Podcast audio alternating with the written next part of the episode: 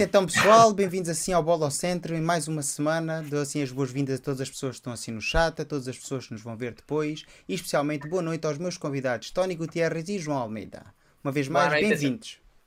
Boa noite amigo, muito obrigado pelo convite. Olá, boa noite João, boa noite Tony. Mais uma vez é um prazer estar aqui, como sempre. É assim, mais uma semana. Relembro que este é o live semanal onde vamos discutir assim a parte desportiva do Benfica, tudo aquilo que achamos de, dos jogos que já aconteceram, dos jogos que estão por acontecer e esta semana temos novos temas, como por exemplo o sorteio da Allianz Cup, ou velha taça da Liga. Vamos analisar ainda a participação dos jogadores do Benfica, neste caso apenas do António Silva, na seleção nacional e vamos falar ainda da conquista das supertaças, quer no futsal, quer no futebol feminino. Como é que viram assim esta semana, pessoal? Uh, eu honestamente, isto, os jogos da seleção não matam a fome. Pá. Tenho, tenho saudades do Benfica. Isto quando o Benfica não joga não, não é o suficiente. Não é o suficiente. Sí, iso mesmo, não? Nossa seleção é, é o Benfica. Então, muitas saudades do, do Benfica. É assim, para mim é exatamente o mesmo. É assim, eu sou português, como é lógico, e sinto as cores da seleção, mas não ter o Benfica a jogar à terça ou à quarta e ao sábado é que está igual como ser órfão desportivo. é isso mesmo. É assim, como eu estava a dizer, vamos falar de vários temas esta semana. Vamos começar então por falar naquele que, na minha opinião, tem menos interesse, mas também é importante falar. Pois a nossa seleção jogou, bom, não é a seleção do Tony, mas é a seleção dos portugueses e de alguns jogadores do Benfica. É assim, Portugal fez assim dois jogos, venceu 1 a 0 na casa da Eslováquia e depois acabou por golear por 9 a 0 a equipa do Luxemburgo no estádio do Algarve. Não vamos analisar a seleção de Portugal, como é lógico, porque isso não nos interessa. Este canal é sobre o Benfica e, como tal, vamos analisar a participação dos jogadores do Benfica, que infelizmente nesta convocatória resumiu-se apenas a António Silva. Vocês viram o jogo da seleção? Eu não pude, a verdade é que estive trabalhando e foi impossível. Mas eh, eu non sou portugués, mas teño moito moito cariño, eh, per, por a selección portuguesa e por Portugal. Casi casi já português. João? Eu, eu não vi os jogos todos, vi, vi bocados, vi bocados, mas não consigo ver os jogos todos.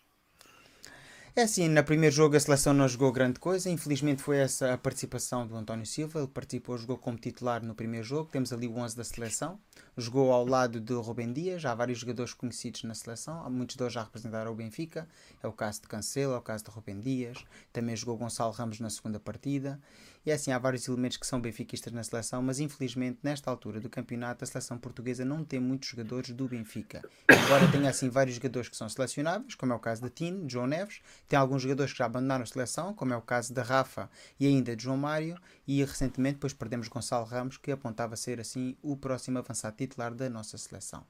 Relativamente aqui à participação de António Silva, o mesmo teve bastante bem, na minha opinião, com 93% de acerto de passe. Fiz na altura um vídeo onde falei assim da, da performance do António Silva com a seleção.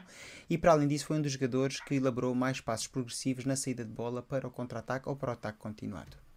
Como é que vocês veem a saída assim de jogadores nesta pausa de seleções para o Benfica? Acham que é benéfico? Acham que não é benéfico? Acham que o Benfica sai aqui prejudicado? O que é que vocês acham desta pausa de seleções? É, eu acho que as pausas nunca são boas para os clubes, especialmente para os clubes grandes, têm muitos jogadores.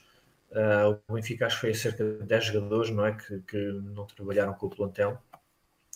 Uh, mas pronto, isso é um problema que tu, tu queres ter os melhores jogadores, uh, são, são, são, têm de ser internacionais, porque senão também não consegues criar uma boa equipa e os clubes hoje em dia têm de se lidar com isso. Qualquer, qualquer grande clube, nas pausas das seleções, tem muitos jogadores uh, a sair. Uh, como tu disseste, Benfica até podia ter mais, não? É? o Rafa e o João Maia, se não tivessem renunciado, se calhar até estavam lá. Uh, uh, os clubes hoje têm de lidar com isso, é, é a realidade temos. Agora, não é benéfico, claro que não, faz, não passam duas semanas sem trabalhar com o plantel. A pausa em si não é má se os jogadores estivessem lá. Mas, mas um, como metade do plantel não está, acaba por Como é que tu vês esta pausa de seleções, Tony? Sí, eh, yo pienso, pienso igual. Eh, los grandes equipos que llevan tantos jugadores a la selección siempre está lo que se, se llama aquí o virus FIFA. Y este, en este paraje pasó con Va, que a, ahora tenemos un problema pues... ahí no lateral derecho. Eh, y, não problema, vai jogar o Auschwitz, calma. eu, tenho, eu tenho dúvidas disso, mas acho que depois vamos a, vamos a falar disso. Não, vamos, vamos. Então, eu não gosto por isso, porque hoje em dia há muitos jogos, os jogadores, eh, a quantidade de jogos é impressionante, mas é algo que... uma sobrecarga muito grande. Una, claro, uma sobrecarga muito grande. Então, por isso e porque não a Benfica, não gosto do parece da selección, mas é algo com o que temos que vivir e qualquer club grande eh, tiene internacionales, então eh, con nuestros competidores estamos a la par. Há uma parte que a gente muitas vezes esquece que é a vontade dos jogadores. Eu não conheço nenhum jogador, eh, quando, principalmente quando é jovem, que não sonhe jogar assim pela seleção do seu país. E os jogadores chegam a esta fase, embora para nós seja uma paragem e seja mais emotivo ver o Benfica, para muitos destes jogadores é um grande orgulho e esperam assim com grande expectativa chegar à pausa das seleções e esperar assim ser selecionados. Quer seja ele em Portugal, na Espanha, Argentina, Brasil, qualquer jogador que jogue numa equipa de topo, e o Benfica é uma equipa de topo, sonha com chegar assim à seleção do seu país. Sim, claro. Sim. Para o jogador em si é, é, é, espetacular para eles, né? representar a seleção é o, é o auge, não é? Agora, para o clube, não, para o clube não é. Oye, voy a, voy a lanzar una, una pregunta para vocês. Sí. ¿Qué, son, qué, ¿Qué preferirían? ¿Representar a selección o representar ao Benfica? Eu, eu o tenho claro, é? Oye, representar o Benfica. Uh, oh, oh, Tony, estás a ver ali? Eu ali. Uh o que é que eu tenho? Tenho uma carta do FIFA com a blusa do Benfica. Eu nasci português, sou metade espanhol, metade francês. Esses os meus pais não são, não são de origem portuguesa, mas eu sou benfiquista desde que nasci. Eu tenho tatuado coisas do Benfica e não tenho tatuado nada de Portugal. Se me perguntarem de que nação é que eu sou, sou da nação benfiquista. Eu, eu não desde que nasci, mas até morrer, não? É, exatamente. Exatamente. Sim, sim. É assim, eu há aqui uma coisa que o Benfica e os clubes de topo beneficiam sempre da paragem das seleções e com os jogadores a irem às seleções, principalmente quando jogam nas fases final das grandes competições, estamos a falar Copa América, Europeu, Mundial, é que os jogadores valorizam muito. E se é um facto que o Benfica não é uma máquina de fazer dinheiro ou não devia ser uma máquina de fazer dinheiro, é verdade que o Benfica acaba por beneficiar com os jogadores que são internacionais, pois quando chega a altura de vender, como foi por exemplo o caso do Enzo Fernandes, jamais teríamos vendido o jogador por 120 milhões se não tivesse ganho o Mundial com a Argentina. Sem dúvida, claro, claro, sem dúvida. A pensar nesse aspecto, né, no aspecto financeiro, a seleção é, é, excelente para os jogadores, tal como tu disseste, especialmente nas, nas fases finais das competições. Isso, isso claro. Agora também tens o risco dos jogadores um, virem mais cansados, virem lesionados, etc. Não, é? não trabalharem com a equipa. Pois, essa para mim é a pior parte. É o perderes ali a mecânica de jogo, é estares ali vários dias sem treinar com o plantel todo coeso.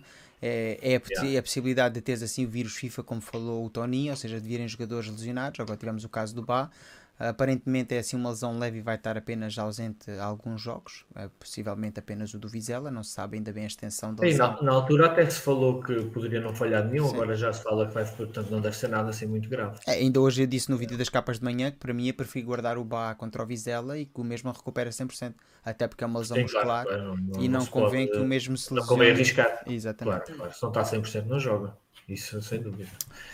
Uh, entretanto, vou animando a malta aí no chat para ir dizendo assim a sua opinião. O que é que acham? Se acham que é benéfico para o clube ou não que os jogadores vão à seleção, ou se há quem diga até que os jogadores do Benfica não deviam à seleção, devido a, a, neste momento a todo o clima que se vive à volta da seleção, com os jogadores sendo mais do empresário ou sendo mais deste clube ou daquele.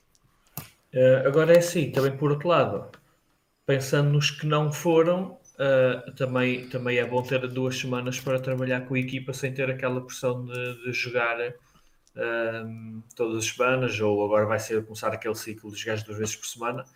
Não é? Jogadores que chegaram no fim do mercado, como o Turbin e o Arthur Cabral, já tiveram mais de duas semanas a trabalhar, é quase como uma pré-época para eles, não é? Portanto, tens essa vantagem da pausa da seleção, é bom para isso. Agora, claro, é sempre aquele, aquele equilíbrio entre os, que, entre os que vão à seleção e os que não vão. Exatamente. É assim, já falámos o suficiente da seleção, pois é assim, houve apenas a participação de um jogador e vamos então para o segundo tema, que é um tema que nos deve levar assim um pouco mais tempo e que é bastante importante para o Benfica. Foi assim o sorteio da Taça da Liga, agora conhecida como Allianz Cup. Já foi em tempo Taça Carlsberg, Taça CTT, é o que lhes apetece, é o patrocinador que há.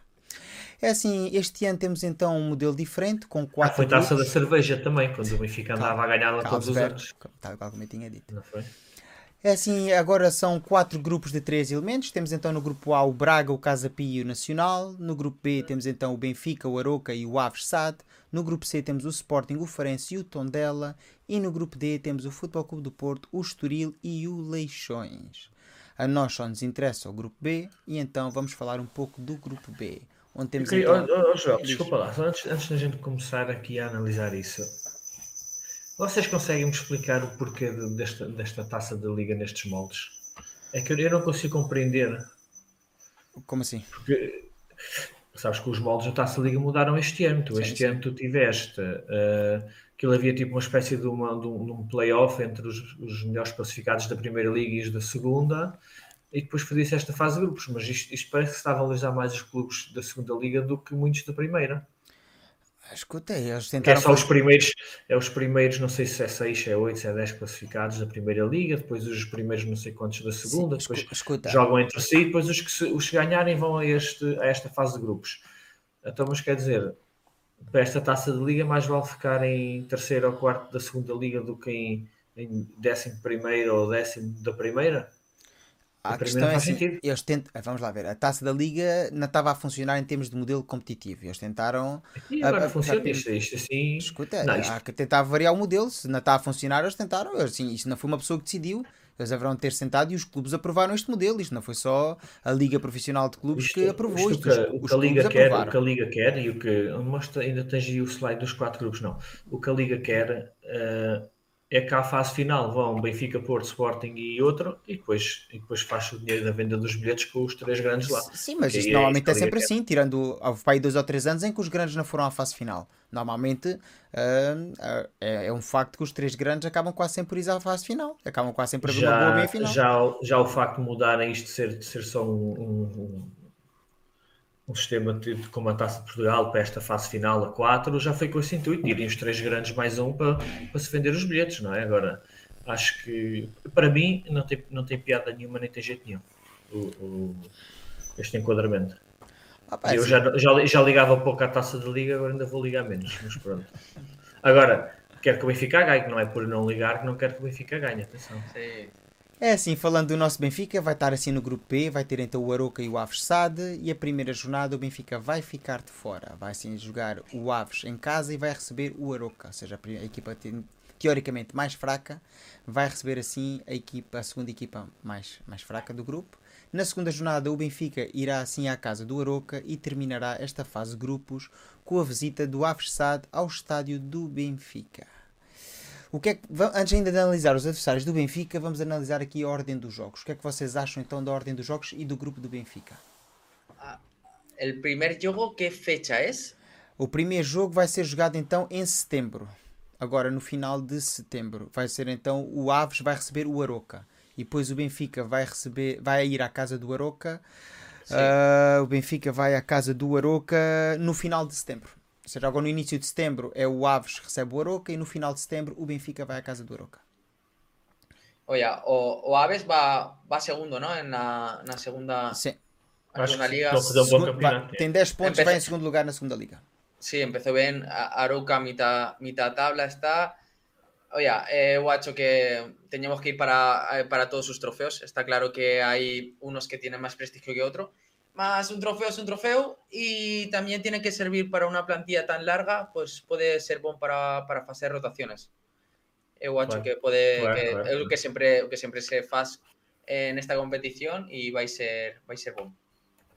Yeah. Um, eu acho que o Aves é uma equipa não é assim tão fraca como se possa pensar. O Aves acho que deu duas, duas equipas da primeira liga para chegar aqui. Hum. Portanto, não vai ser fácil também para o Oroca em termos do, do sorteio dos jogos, um, vamos à casa da equipa da primeira liga.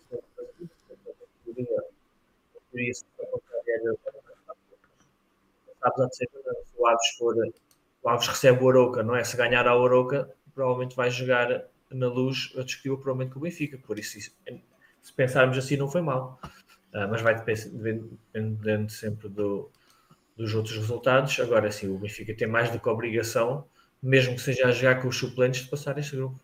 É assim, na minha opinião, a Taça da Liga é sempre uma boa competição para o Benfica poder assim uh, jogar com alguns, ou dar assim minutos a jogadores que têm menos minutos no plantel. E, e também para treinar algumas situações de jogo, talvez alternar o modelo de jogo se fizer falta, porque ao fim e ao cabo, teoricamente, as duas equipas que vão jogar contra o Benfica são equipas mais fracas. E já sabemos perfeitamente Sim, claro. que é a típica claro. equipa do campeonato português, que vai jogar com bloco baixo, vai estar a jogar atrás, tentar jogar no contra-ataque, tentar alcançar pontos tirando teoricamente o Sporting, Porto e Braga, a maior parte das equipas da Liga joga assim. Ou seja, o próprio Benfica ensaiar modelos de jogo, alternativas de jogo, jogadores em posições diferentes, um, testar eventualmente um Tiago Gouveia à defesa direito. Há sempre situações Sim, exato, que, claro, exato, claro. Eh, dar minutos a jogadores que têm João Vitor, a Murato, jogadores que têm menos minutos no plantel, e eventualmente Chiquinho. Uh, o próprio Gonçalo Guedes para ganhar ritmo, atendendo que o mesmo não está ainda capaz de jogar para o campeonato nem para a Liga dos Campeões nestes jogos que aí vêm, uh, atendendo que vamos a jogar com o Aroca no final do mês de setembro, talvez já podemos dar aqui minutos ao Guedes. Ou seja, na minha opinião, a taça da Liga não deixa de ser uma boa opção para poder rodar assim um plantel do Benfica. E ao fim e ao cabo, estamos a falar de 3 jogos a mais. Não é propriamente uma hum. competição do Benfica, vai fazer 10 jogos a mais em que os jogadores possam dizer que estão cansados. São 3 jogos, pelo amor de Deus. Sim. Sim, claro, claro. E é uma oportunidade também desses jogadores de mostrarem uh, talvez mereçam mais minutos e mais oportunidades para serem titulares, etc. Não é? É, é também motivante para eles, sabendo que em teoria terão, terão mais oportunidades de jogar. 10, 10 deles, porque um dos gajos vai ser para o Orsnes, então 10 tem, podem mostrar trabalho. Se calhar o Orsnes pode treinar aqui a posição de treinador adjunto, que ainda é uma das posições que ele não, não fez. Guarda-redes, ou ponta de lança, fez que não fez ainda no Benfica. Oye, a, a Taça da Liga foi o primeiro título que eu festejei do Benfica, porque foi o primeiro título que ganhou, ah, que ganhou Aymar eh, no Benfica. É eu lembro eu lembro dele con a taza da Liga, 2008, 2009, eh, ¿no? Mas eu ainda non era, eu seguía o Benfica, mas ainda non era benfiquista que ainda non había ido para para olhar o Benfica. Já não tinha ido à luz. Sim, mas já, já seguia, já seguia. Quando olhamos para o grupo B, o que acho aqui interessante e que disse assim no vídeo que fiz da análise do grupo, ou seja, deste sorteio, é que o Benfica vai entrar assim na segunda jornada já sabendo o resultado do, dos adversários, ou seja, os adversários já não vão jogar entre eles, uma vez que isto é apenas um jogo entre cada uma das equipas. Ou seja, o Benfica já vai saber qual é a equipa teoricamente mais forte teoricamente, quando olhamos para o quadro, o Aroca deveria ganhar ao Aves. Mas nunca sabe o que é que vai acontecer. Eu não mas sei, o... não. Eu sei, não. Mas lá está. vai jogar em casa. Acabaste de, dizer isso, me... Acabaste de dizer isso muito bem. Não sei, mas o Benfica, quando entrar na segunda jornada, já sabe. Porque esse jogo Exato, já aconteceu. É. E é bastante claro. importante. O Benfica, se o Aroca eventualmente ganhar o Aves na primeira jornada, quando vai assim a Aroca, se ganhar o Aroca, praticamente já passou para a fase final. Praticamente, não sim, está completamente apurado. Sim, sim, sim, porque depois teria que perder com o Aves em casa. E se perdemos então com o Aves em casa, olha, apaga a luz e vamos embora. Eu já disse isso várias vezes. Sim, claro, claro. Se bem que já vamos falar a seguir de uma situação que aconteceu o ano passado. Que é, o ano passado eu também achava que tínhamos o um grupo muito fácil com o Estrela Amador, o Moreirense e o Penafiel. Ah, e depois já vamos a falar disso também a seguir. Isso, isso foram jogos muito, muito miseráveis. Falando então um pouco dos adversários do Benfica, temos então o adversário mais forte, teoricamente, como eu disse, é o Aroca, equipa da Primeira Liga, que neste momento ocupa assim a oitava posição, com seis pontos, e para chegar a esta fase de grupos, esta equipa acabou por eliminar o Rio Ave por 2 a 0. É assim, é treinada então por Daniel Ramos e, na minha opinião, é mais uma equipa típica do Tugão, que joga então atrasada no terreno de jogo, joga em bloco baixo, é uma equipa que joga no contra-ataque, não tem assim nenhum jogador de renome, tem alguns jogadores que são interessantes, mas na minha opinião não é uma equipa que possa assim fazer frente ao Benfica se o Benfica entrar em campo com a mentalidade adequada, ou seja, a ganhar a partida. Como é que vocês veem este adversário? Sim, disseste tudo, é uma equipa de, meio da tabela do campeonato português. Uh, vai jogar de certeza em bloco baixo. Quando jogar com o Benfica, vai jogar em bloco baixo, a tentar, um, a tentar defender bem e depois partir para o contra-ataque. Um, pronto, estamos mais que habituados a jogar contra equipas assim. Um, e não vai ser um jogo fácil, porque lá está, nós provavelmente vamos querer rodar jogadores, mas esses clubes, né, o Eurocas, etc., não têm a quantidade de jogos que o Benfica tem, porque assim tanto. E, e, daí é que também eh, vêm os, os perigos destas taças, é que nós olhamos como uma boa oportunidade de rodar jogadores e dar, dar minutos aos jogadores que jogam menos, mas depois apanhas as equipas um, assim do meio da tabela que jogam com o seu 11 inicial, os titulares no 11 mais forte, e depois por isso é que às vezes há essas surpresas. Uh, mas acho que temos, temos mais do que a obrigação de passar. Tony, como é que tu vês este Aroca? Sí, eh, no va a ser fácil. Eh, jugamos en su casa, eh, va a jugar, estamos acostumbrados a eso, a bloque bajo. Y también tenemos el tema de que vamos a jugar con mucho, vamos a rotar mucho jugadores no tan habituales. Más no, van a, no va a ser tan habitual estos jugadores, pero sí que van a tener mucha hambre de, de demostrar que, que merecen un, hueco no 11. En Tao ha hecho que tenemos, siempre tenemos obligación de ganar, sea contra, contra quien sea, e não vai ser distinto contra a Oroca. É assim, uma das coisas que convém recordar é que este Aroca, na última jornada, empatou nas Antas, da forma que toda a gente viu. O Aroca mereceu pois, claramente pois, pois. ganhar. E aí fez, fez, um bom jogo. Exatamente. Um jogo, a gente está aqui a tirar prestígio ao Aroca porque está em oitavo lugar e tem apenas 6 pontos, mas na minha opinião, se vemos assim o jogo jogado, é um, é um facto empatar, por exemplo, com o Portimonense, que é de equipas que está na parte baixa da tabela. Mas quando empataram nas Antas, claramente mereciam ganhar. Fizeram um jogo, na minha opinião, bastante capaz. E o Futebol Clube do hum. Porto, embora seja uma equipa que a gente não gosta, não é propriamente uma equipucha, como se diz em Espanha. É uma equipa que tinha assim, os seis craques todos em campo e mesmo assim não conseguiu dobrar assim o Aroca de maneira fácil. Foi preciso intervenções divinas. Mas eh, term terminou o jogo já? É, pá, acho que está em prolongamento. Espera, deixa, deixa, deixa ver, Tony. Deixa ver. Faltam dois minutos. É, pá, ontem esqueci de perguntar ao Cosmo se o jogo já tinha acabado. O Cosmo, certeza que sabia. Tenho que perguntar ao Cosmo, já lhe pergunto então. Ou seja, teoricamente, como eu disse, esta é a equipa mais forte do grupo a seguir ao Benfica e eu acho, a minha, a minha previsão é que o Aroca ganhe o primeiro jogo na casa do Aves e chega assim um, ao final do mês de setembro recebendo o Benfica naquilo que será para eles o jogo da época, porque atendendo, se esse for assim o resultado favorável ao Aroca na primeira jornada, eles tendo um bom resultado com o Benfica e bastará então um empate para ter assim a possibilidade de passar para a próxima fase, ou seja, para a fase final, que vai ser assim na terra do João. Olha que não estou assim tão certo que, que o Aroca ganha o Aves. A minha previsão é que o Aroca não ganha o Aves. Achas que empata com o Aves? Acho que sim. Tony, que sim. previsão. Aves, Aroca. Eu... Aroca. Já sabemos não, depois. Não, não vai, vai, ter, vai, vai estar equilibrado, mas acho que Aroca. Já sabemos depois do Natal, então, vamos ter então um, um, um rescaldo e uma análise. Um rescaldo, um rescaldo das previsões. Das previsões. Oye, todas, todas estas previsões quedam guardadas, não? Sim, sim, época, sim. Quem pierda, vai, vais fazer a revisão. Paga o jantar. Pa, pa, paga o jantar, é? Olha, Tony já está aqui lançando. Uh... Como é que vai ser o desafio no final da época? Ora, o segundo adversário do Benfica, então, neste grupo, neste grupo é então o Aves SAD. A Aversade, que é um clube relativamente novo, que resulta assim da junção do Vila Franquense com o Velho Desportivo das Aves, um histórico do futebol português, e neste momento, como vocês já frisaram, é assim, não está a ter assim uma grande campanha na segunda liga, está apenas em. Um, Tá. Ah, não, não, está a fazer uma boa campanha, está em tá, segundo tá, lugar, tá, tá em segundo. tem 10 pontos. Segundo, né? E sim, sim, sim, sim. Está tá a fazer uma muito boa campanha. É treinada por um, um jogador histórico do futebol português, o antigo capitão dos nossos rivais, Jorge Costa, e como tal não se espera outra coisa senão um Aves bastante aguerrido que vai tentar tirar pontos ao Benfica na luz. E pus aí a imagem do claro. estádio da luz porque o jogo com o Aves vai ser disputado no final de dezembro, ou seja, antes do Natal, na luz. E o Jorge Costa vai ter assim claramente um presente de Natal assegurado se conseguir roubar pontos ao Benfica. Como é que vocês veem este encontro? Pues, eh, igual, ¿no? Victoria, claro. Sí, una victoria. Él es como todos bloque bajo, a la contra.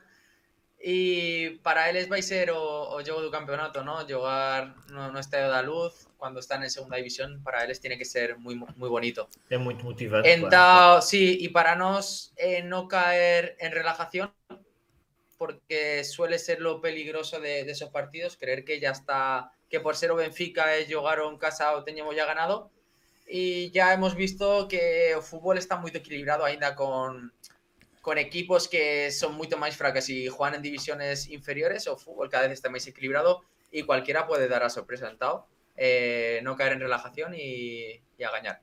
O João estava a dizer que não gosta do formato deste ano da Allianz Cup, mas é um facto que esta equipa do Aves, sendo da segunda liga, eliminou primeiro o Chaves em penaltis, é um facto, mas depois eliminou o Vizela por 1 a 0.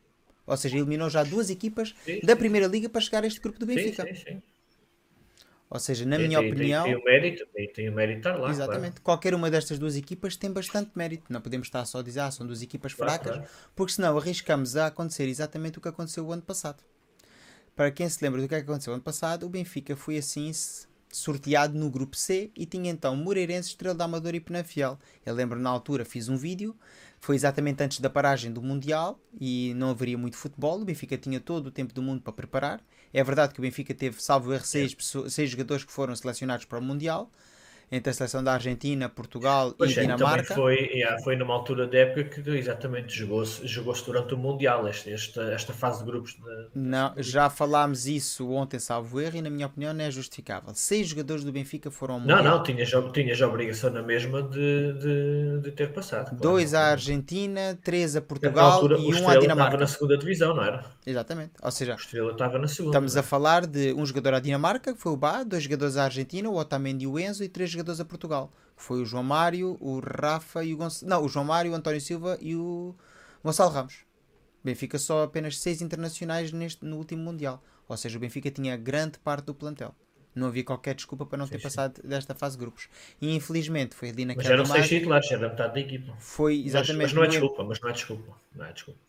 Ah, Sim, mas espera aí, seis titulares não é bem assim. Não, não vamos estar aqui a vender a coisa dessa forma porque isso não é nada disso. O Benfica planeia a época, o António Silva não era titular. O António Silva nem fazia parte do plantel. E o Enzo também não. Por isso vender essa história. Foi titular quase o início. Não, não, não. Mas o Benfica, quando planeia a época, não Ah, planeia a também, época mas- com o António Silva. mundial, mas na altura que foi ao Mundial. Sim, mas o Benfica, quando prepara a época, prepara a época para atacar todas as competições. É assim que é Tá vez. O Rui Costa, este ano, quando fez, fez agora a entrevista, agora há poucos dias, onde falou do fecho do plantel, diz que o plantel está pronto para atacar todas as competições. Então ele não está cá a prever quem é o jogador que se vai destacar daqui a 3 ou 4 meses. Tal e qual como ele refere na entrevista, que, como ele diz até na entrevista, o António Silva não tinha nascido, o João Neves não tinha Quem nascido. dera, quem dera a ele que haja mais um António Silva. Oxalá que sim, mas tu quando É. preparas uma época, Mais não podes estar a prever que há um jogador que vai a explodir da equipa B. Então para que é que tens Claro, lá os a jogadores? verdade- mas a verdade é que quando foi convocado para a seleção, era titular do Benfica. Não interessa como é que foi o planeamento. Sim, ma- ma- tem- vais-me dizer que, com, que o Musa e com o Rafa e com, Não, com, pois, exato. Tens, tens a obrigação de ganhar na mesma. Tinhas a obrigação com de o ganhar Murato, não conseguimos ganhar ao Claro, Moreirense. É que ao fim e ao cabo ganhámos ao Estrela da Amadora, a Rasquinha 3-2, ganhámos ao Penafiel 2-0 e depois empatámos com o Moreirense um igual, se não me engano. Foram estes os resultados do Benfica. Se não estou em erro. Sim. Eu Sim, acho, sim. na minha opinião, esta taça da Liga foi uma vergonha. Não- Foi, foi, isso foi. Isso foi. Pior que esta taça da Liga, só o ano perdemos na meia final, quando eu estava a aterrar em Faro, tinha comprado o bilhete. O Benfica estava a jogar com o Braga e eu todo contente que ia ver a final, tinha o bilhete para a final.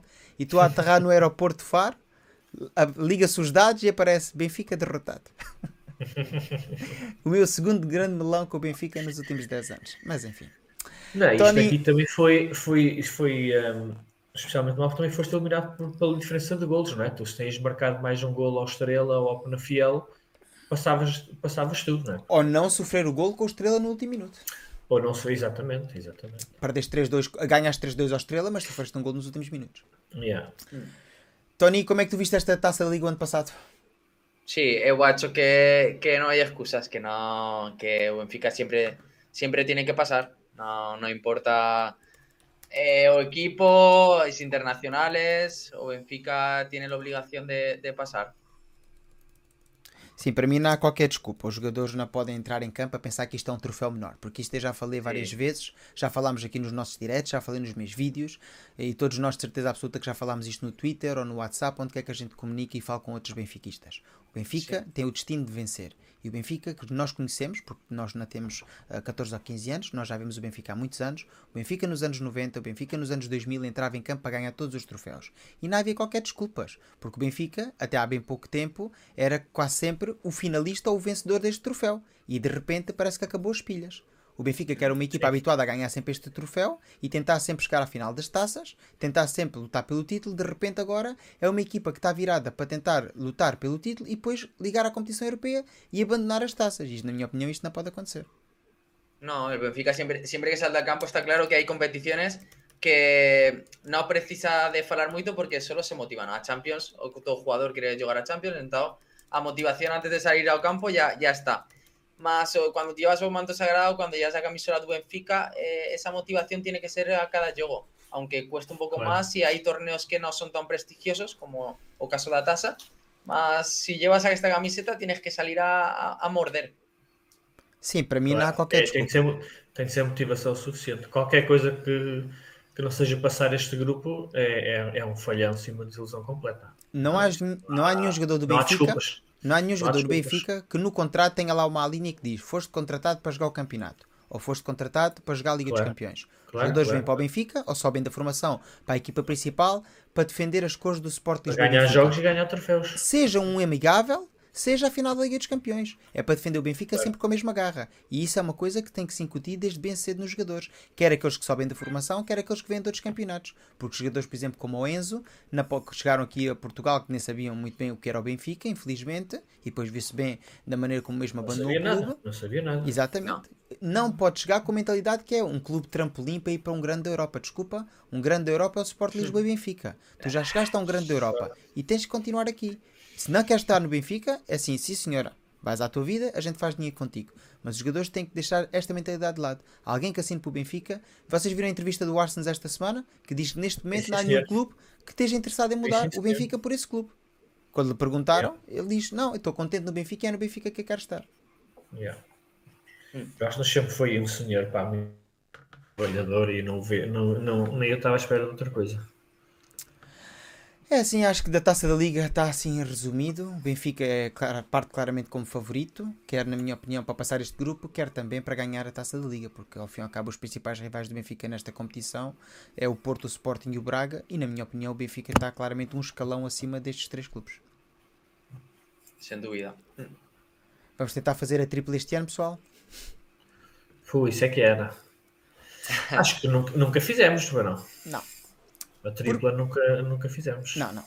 Vamos falar por primeira vez no nosso live do futebol feminino. E ontem o Benfica sagrou-se assim vencedor da Supertaça Nacional, ganhando ao Sporting nas grandes penalidades após ter empatado um igual após prolongamento. O Benfica chegou assim aos penaltis e venceu por 3-0, sendo que a equipa do Sporting não marcou qualquer penalti. Vocês viram o jogo? Eu estava a acompanhar, porque estávamos a fazer o direto à mesma hora, então estava assim meio com o olho ali na televisão, mas não deu para seguir assim muito, muito bem. Pois, eu sou sincero, eu vi a primeira parte toda, vi um bocado da segunda parte, depois a partir do momento que começámos o direto, estava a ver aqui no ecrã, ia vendo as jogadas e Yeah, depois eh, é fui, isso. fui É tendo atenção aos penaltis, porque eu não estava à Yeah. espera que, pronto, que o Benfica levasse prolongamento e penaltis para ganhar a equipa do Sporting. Infelizmente, depois chegámos à fase dos penaltis e já estavam ali. Quem, quem estava a acompanhar também as redes sociais já estavam a dizer no Twitter, ah, já estavam a falar mal do treinador do Benfica e das opções que o mesmo toma, e no fim, ao fim e ao cabo conseguiu assim a terceira supertaça e mais um título para o Benfica. Como é que tu viste este título então, Tony?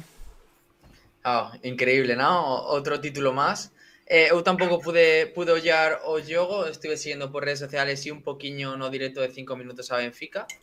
Y Kika, ¿no? Kika, oye, que un, Jogador, espectáculo. jogador. Más también a guardarrede, ¿no, Lena? Sí. Que Pois, por isso é que eu Sim. pus a fotografia das duas, Kika e Lena, Sim. para mim as grandes Olha, figuras.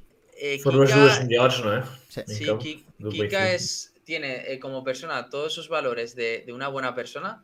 Como jugadora es excelente y encima es benfiquista. Oye, eh, Tem tudo, tem tudo. sí, tenemos, tenemos un tesoro. Para mí es. É o pack completo. No, no hay manera mejor de representar o benfiquismo que a forma que re, o representa aquí, que hai cada vez que fala do Benfica, da paisa como a fala de amor, como, como fala do club.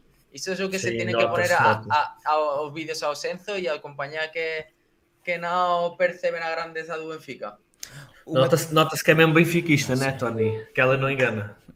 Uma Sim. das coisas que eu li ho- hoje nos jornais, em alguns jornais, não nas capas, mas depois quando lemos assim a análise à supertaça, começa-se já a falar que a Kika é talvez muito grande para o campeonato nacional. Mas é que não temos que ver isso dessa forma. A Kika não é muito grande para o Benfica porque o Benfica é sempre maior que qualquer jogador. E a Kika, como o Tony disse, é benfiquista, por isso está no clube certo. Não tem que estar a pensar se Claro. ah, existe algum clube ou algum campeonato que é superior ao português. E isso é uma das coisas que o Benfica tem que fazer desde já, uma vez que está a construir uma boa equipa com valores ah, claramente com futuro, como é o caso da Kika e mesmo da guarda-redes e outras jogadoras que lá estão e fazem parte da equipa, o Benfica tem que começar a apostar no futebol feminino, porque o futebol feminino também é o futuro. O futebol feminino não é apenas mais uma modalidade que vem aqui só para encher alguns canais televisivos. O futebol feminino, na minha opinião, está para ficar. E já vimos então agora o último sim, Mundial, sim, sim. onde a audiência já foi bastante superior à última grande competição que tinha acontecido de seleções. E acho que este ano a Liga dos Campeões feminina já vai ter muito mais audiência e no futuro não digo que poderá chegar ao nível do futebol masculino, porque normalmente o futebol cresce numa progressão, digamos, aritmética. Se um cresce, o outro também cresce,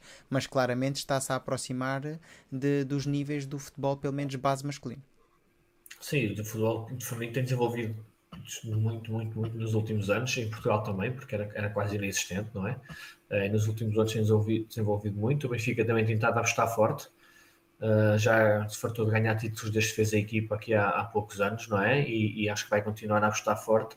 E sendo aqui que a Benfiquista, acho que também acho que nem vai ter muita vontade de sair de um clube que está a investir muito forte no na equipa e no desporto que ela pratica, não é? acho, acho que não faria muito sentido. Mas pronto, o, o futuro dirá. Benfica, acho que se o Benfica continuar o investimento, ela não vai ter grandes, grande vontade de sair. Ah, também acho sinceramente, que sinceramente. Acho que, é, acho que é uma jogadora para ficar. Yeah.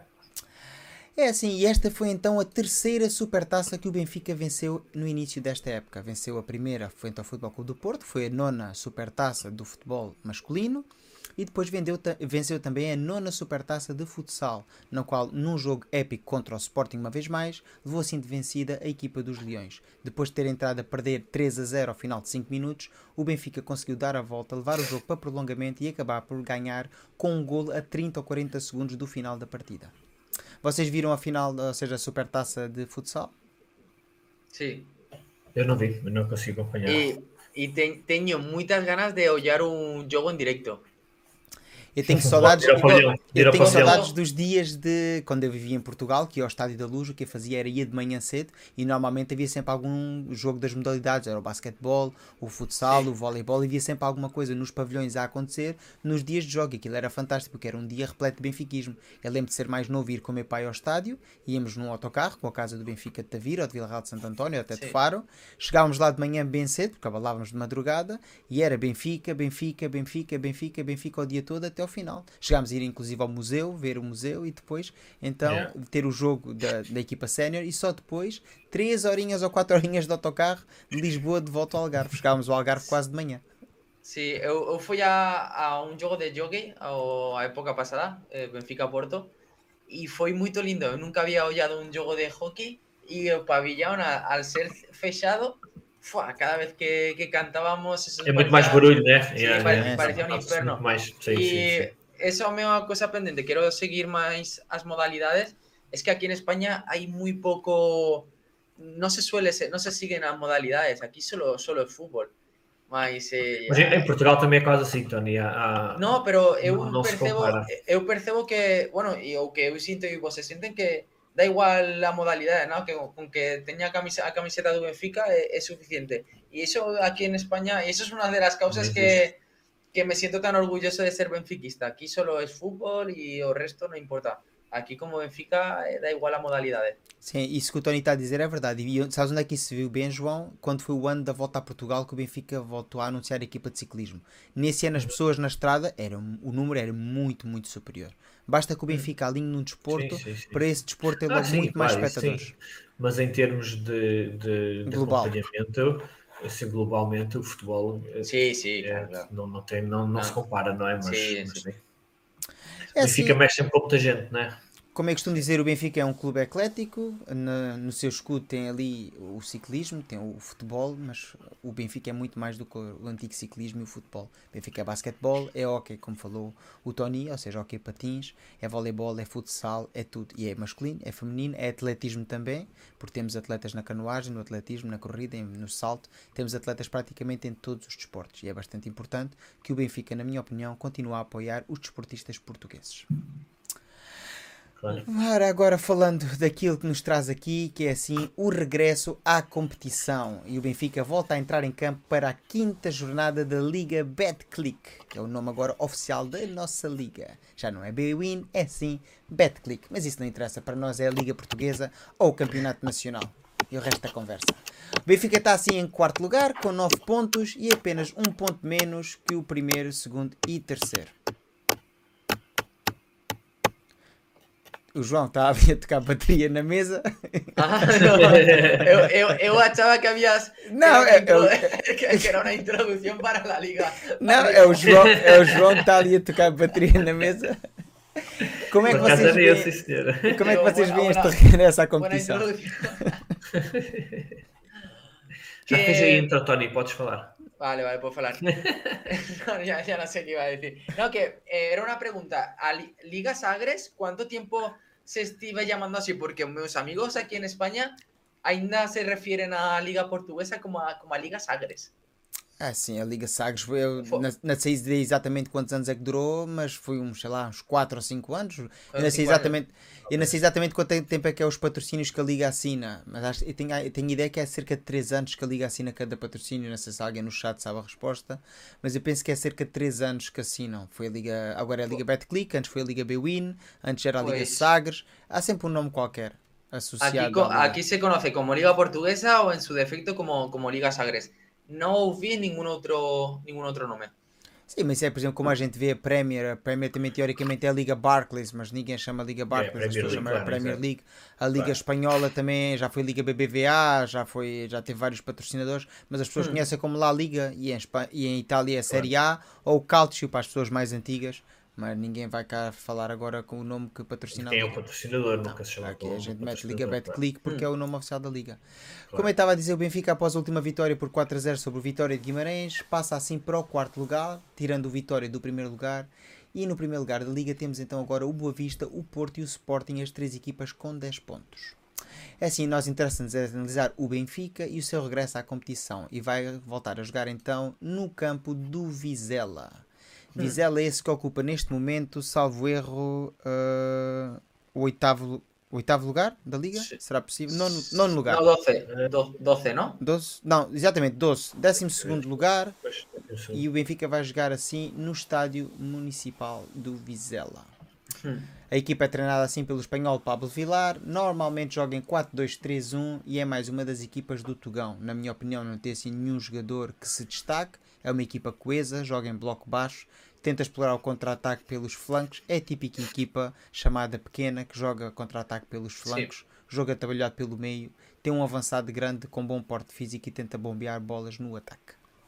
Como é que vocês veem assim este adversário do Benfica?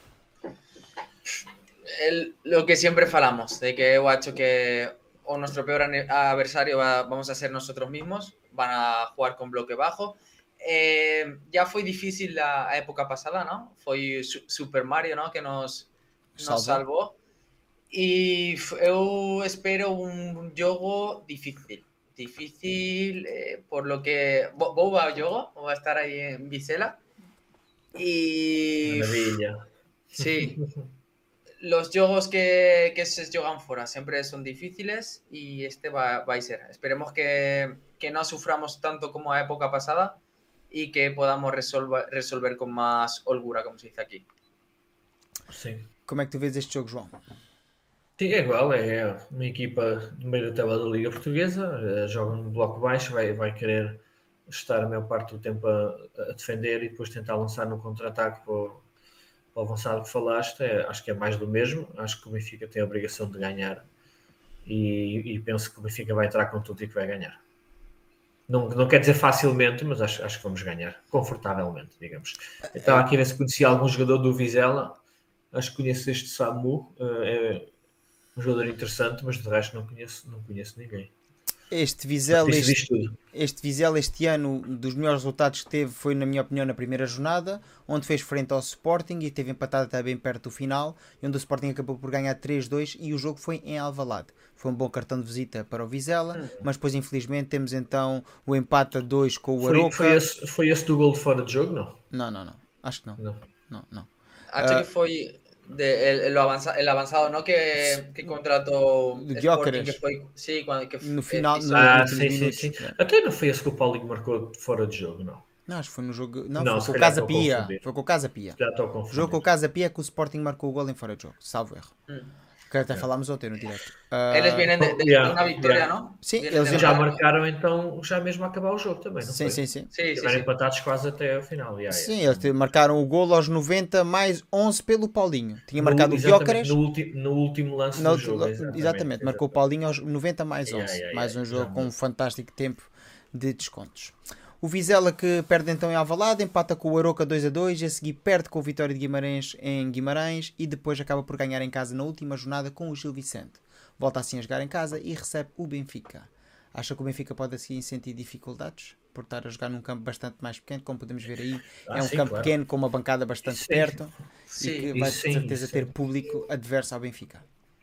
Es, es difícil, es que siempre es difícil jugar en un campo así. Claro. Un bloque, un, eh, un equipo de mitad tabla que juega en su casa contra el Benfica, bloque bajo, a esperar alguna contra, algún, alguna jugada balón parado para, para hacer un gol, eh, siempre, sie- siempre es complicado para el Benfica, para el City, para el PSG y Para cualquier equipo. claro, Sí.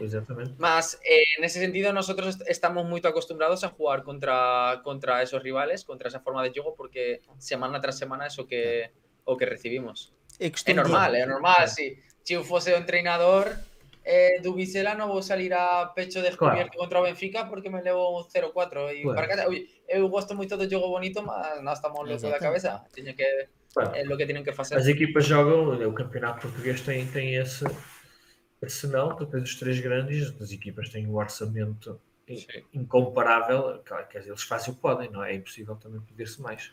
Eu costumo dizer que as equipas pequenas são apenas na PlayStation, pois em campo são 11 de cada lado, uma bola Claro. no meio e é bastante complicado. Em qualquer liga, em qualquer competição. Mesmo na. Liga dos Campeões, nós olhamos para qualquer grupo e dizemos: Ah, esta equipa é fraquinha. E depois joga com o primeiro do Hum. grupo e depois rouba pontos ao primeiro do E grupo. batem-se bem, claro, claro, claro. claro. Sí. Aqui na espera outra coisa do Vizela, senão isso mesmo vocês estavam a falar. Acho que o Vizela também atendendo à posição que está e ao futebol que desempenha este ano, os jogos com os grandes, é assim já tem a bilheteira assegurada, é praticamente estádio cheio. Ah, que o Claro. Vizela vai ter, vai ter a maior parte do público ah, a favor do Vizela, como é lógico, vai jogar em casa, embora haja Que- muitos benfiquistas no já- norte. isso é, isso é que já não sei. Pois, vai, isso é que vai, já vai. não. Acho que ¿Qué, eu ca- tenho- qué capacidad tiene? O, o Acho es- que não, é- não é por, pela malta não poder entrar com cascóis que não vai estar a puxar Mas espera aí, eu não- tive, não- eu tive agora há duas semanas atrás, há três semanas atrás, dice- em, em, em Barcelos, para o jogo com o Gil Vicente, e embora houvesse muito apoio de benfiquistas, em todas as bancadas havia benfiquistas, mas tu vês que na- nas grandes, nas laterais, nas centrais do estádio, a grande facção era público do, da casa que o Gil Vicente, Gil Vicente leva, muito- leva, leva muita gente ao estádio. Sim. O Vizela não sei se leva tanto. O estádio do esto- estoy Vizela... hollando fotos y mm, es pequeño, más no está mal, ¿no? Las bancadas están recién cambiadas, ¿no? Los, los asientos. Sim, sim, 6 mil, 6 mil a capacidade. Seis- 6.000, ¿no? Sim, é um dos estádios mais pequenos, acho, salvo erro, da Primeira Liga. É dos estádios Sí, mais pequenos. mu- muy pequeño, Yeah. muy pequeño. 6 mil, teremos a falar aqui que o Benfica terá 6.565. m- Yeah. 1500 pessoas, se calhar 2000 a apoiar o Benfica. Estamos a falar, se calhar, de um terço do estádio. Que faz diferença. É sempre bom jogar fora de casa e com um terço do estádio, principalmente se estiver disperso pelo estádio, Também, esteja a o apoiar. estádio, claro, claro. O texto Mas- do estádio é, é, é muito, não é?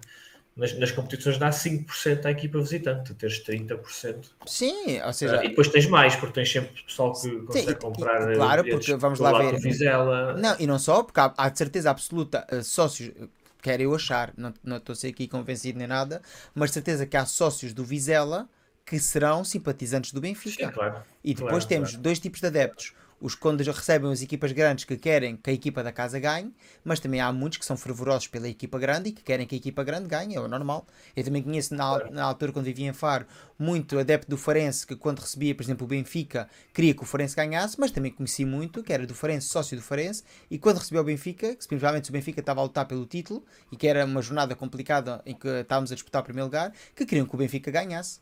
Até Claro, porque, claro. principalmente, se o clube da casa tem uma posição mais ou menos assegurada e ainda está em risco de descer, que neste momento é o caso do Vizela. Estamos a falar da Igual. jornada 5 e está a meio da tabela. Eso para, para el, eso acontece aquí, por ejemplo, con, con un Levante, que pocas personas solo son de un Levante. En Tao, eh, haciendo a comparación, eh, para las personas que son de Ubicela, solo de Ubicela, y van ao campo e marca o Benfica e todo, casi todo está de 90% se levanta a festejar, oye, eso tiene que ser muito oh, te tiene que ficar moito chateado eh, que estés no campo, que, que vos sea de, de ese equipo, más que moitas persoas que vos acha que Vizela, por exemplo, que jugamos esta semana, sean máis do Benfica que do, do Vizela. Iso acontece no Levante cuando juegan contra Madrid y Barcelona, marca un Madrid o Barcelona e casi todo el estadio se levanta. Foi. Sí. Isso por acaso falámos no último direto, não sei se vocês se lembram, falámos, até foi o João que trouxe essa temática, falámos que é uma polémica que teremos que analisar depois no bar do Cosmo.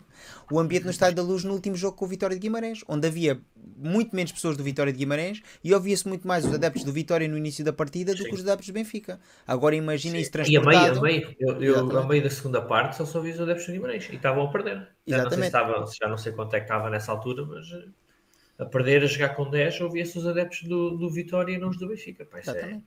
Hay mucho, vergüenza. hay un poco de, de debate, ¿no? Eu oye mucho en las redes sociales, en Twitter, mucho debate sobre sobre o ambiente do, do estadio. Isso é uma para- polémica que vamos ter que trazer para o bar do Cosmo para tratar. Ok. Senão ficávamos aqui a noite toda. Sim, senão vamos estar aqui a falar de polémicas, mais análise esportiva. Eh, Temos, que ma- me, sa- me sale el avión y ainda estamos falando de... tens, que, ir- tens que ir num daqueles voos que tem Wi-Fi para poder estar conectado durante o voo. É assim, vamos então analisar assim um pouco mais como é que o Benfica deverá jogar e chegamos então à secção dos treinadores. E vou começar eu. E então este será, na minha opinião, o 11 que Roger Schmidt vai apresentar. E passo então a explicar e depois vocês já dizem se eu estou errado ou estou certo na minha análise. Depois iremos então ver também justiça. as opções do João e as opções do Tony. Eu acho que finalmente o Roger Schmidt vai dar uma oportunidade ao Trubin.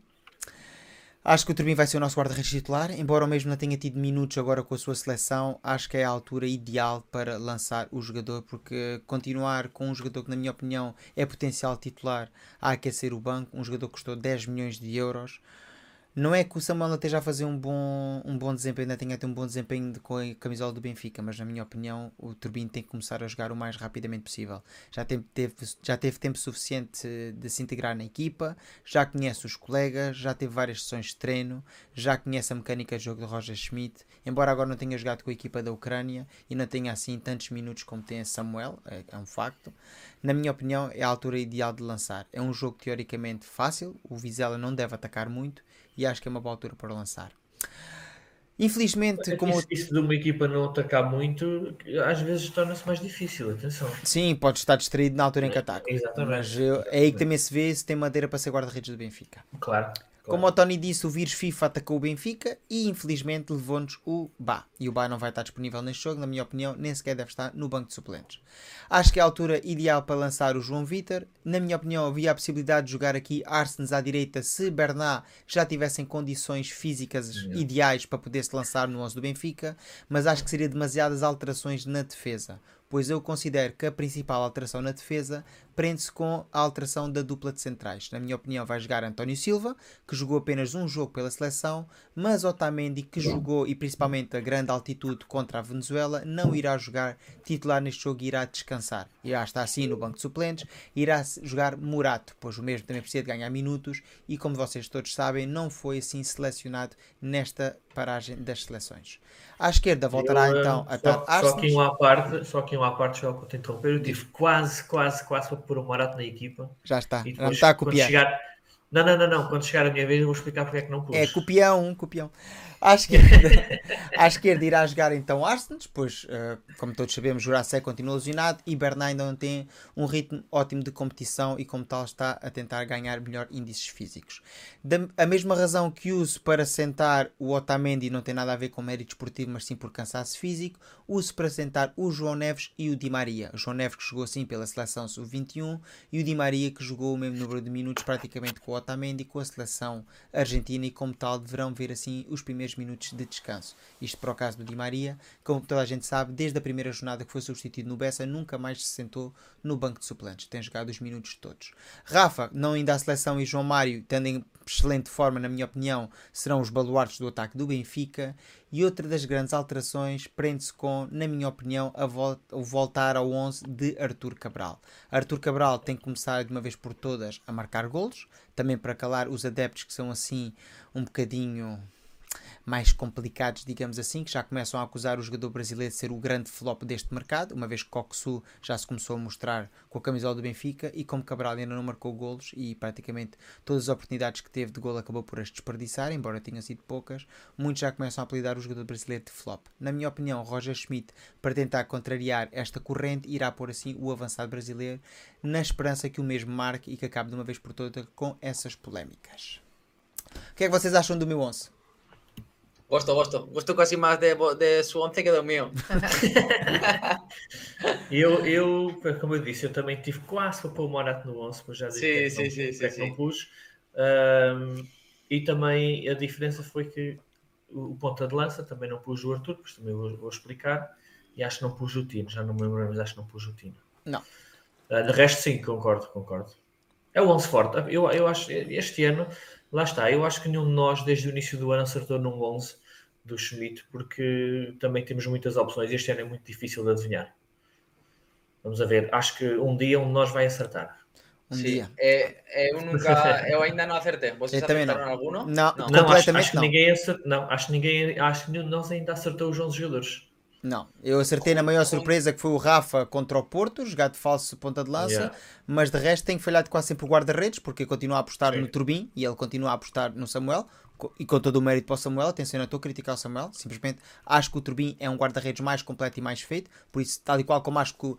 Eu não estou a criticar o Musa, eu gosto do Musa, mas não acho que o Musa tenha capacidades técnicas neste momento eu para ser gosto. o avançado eu, eu titular sincero, do Benfica. Não, não me enche as medidas o Musa.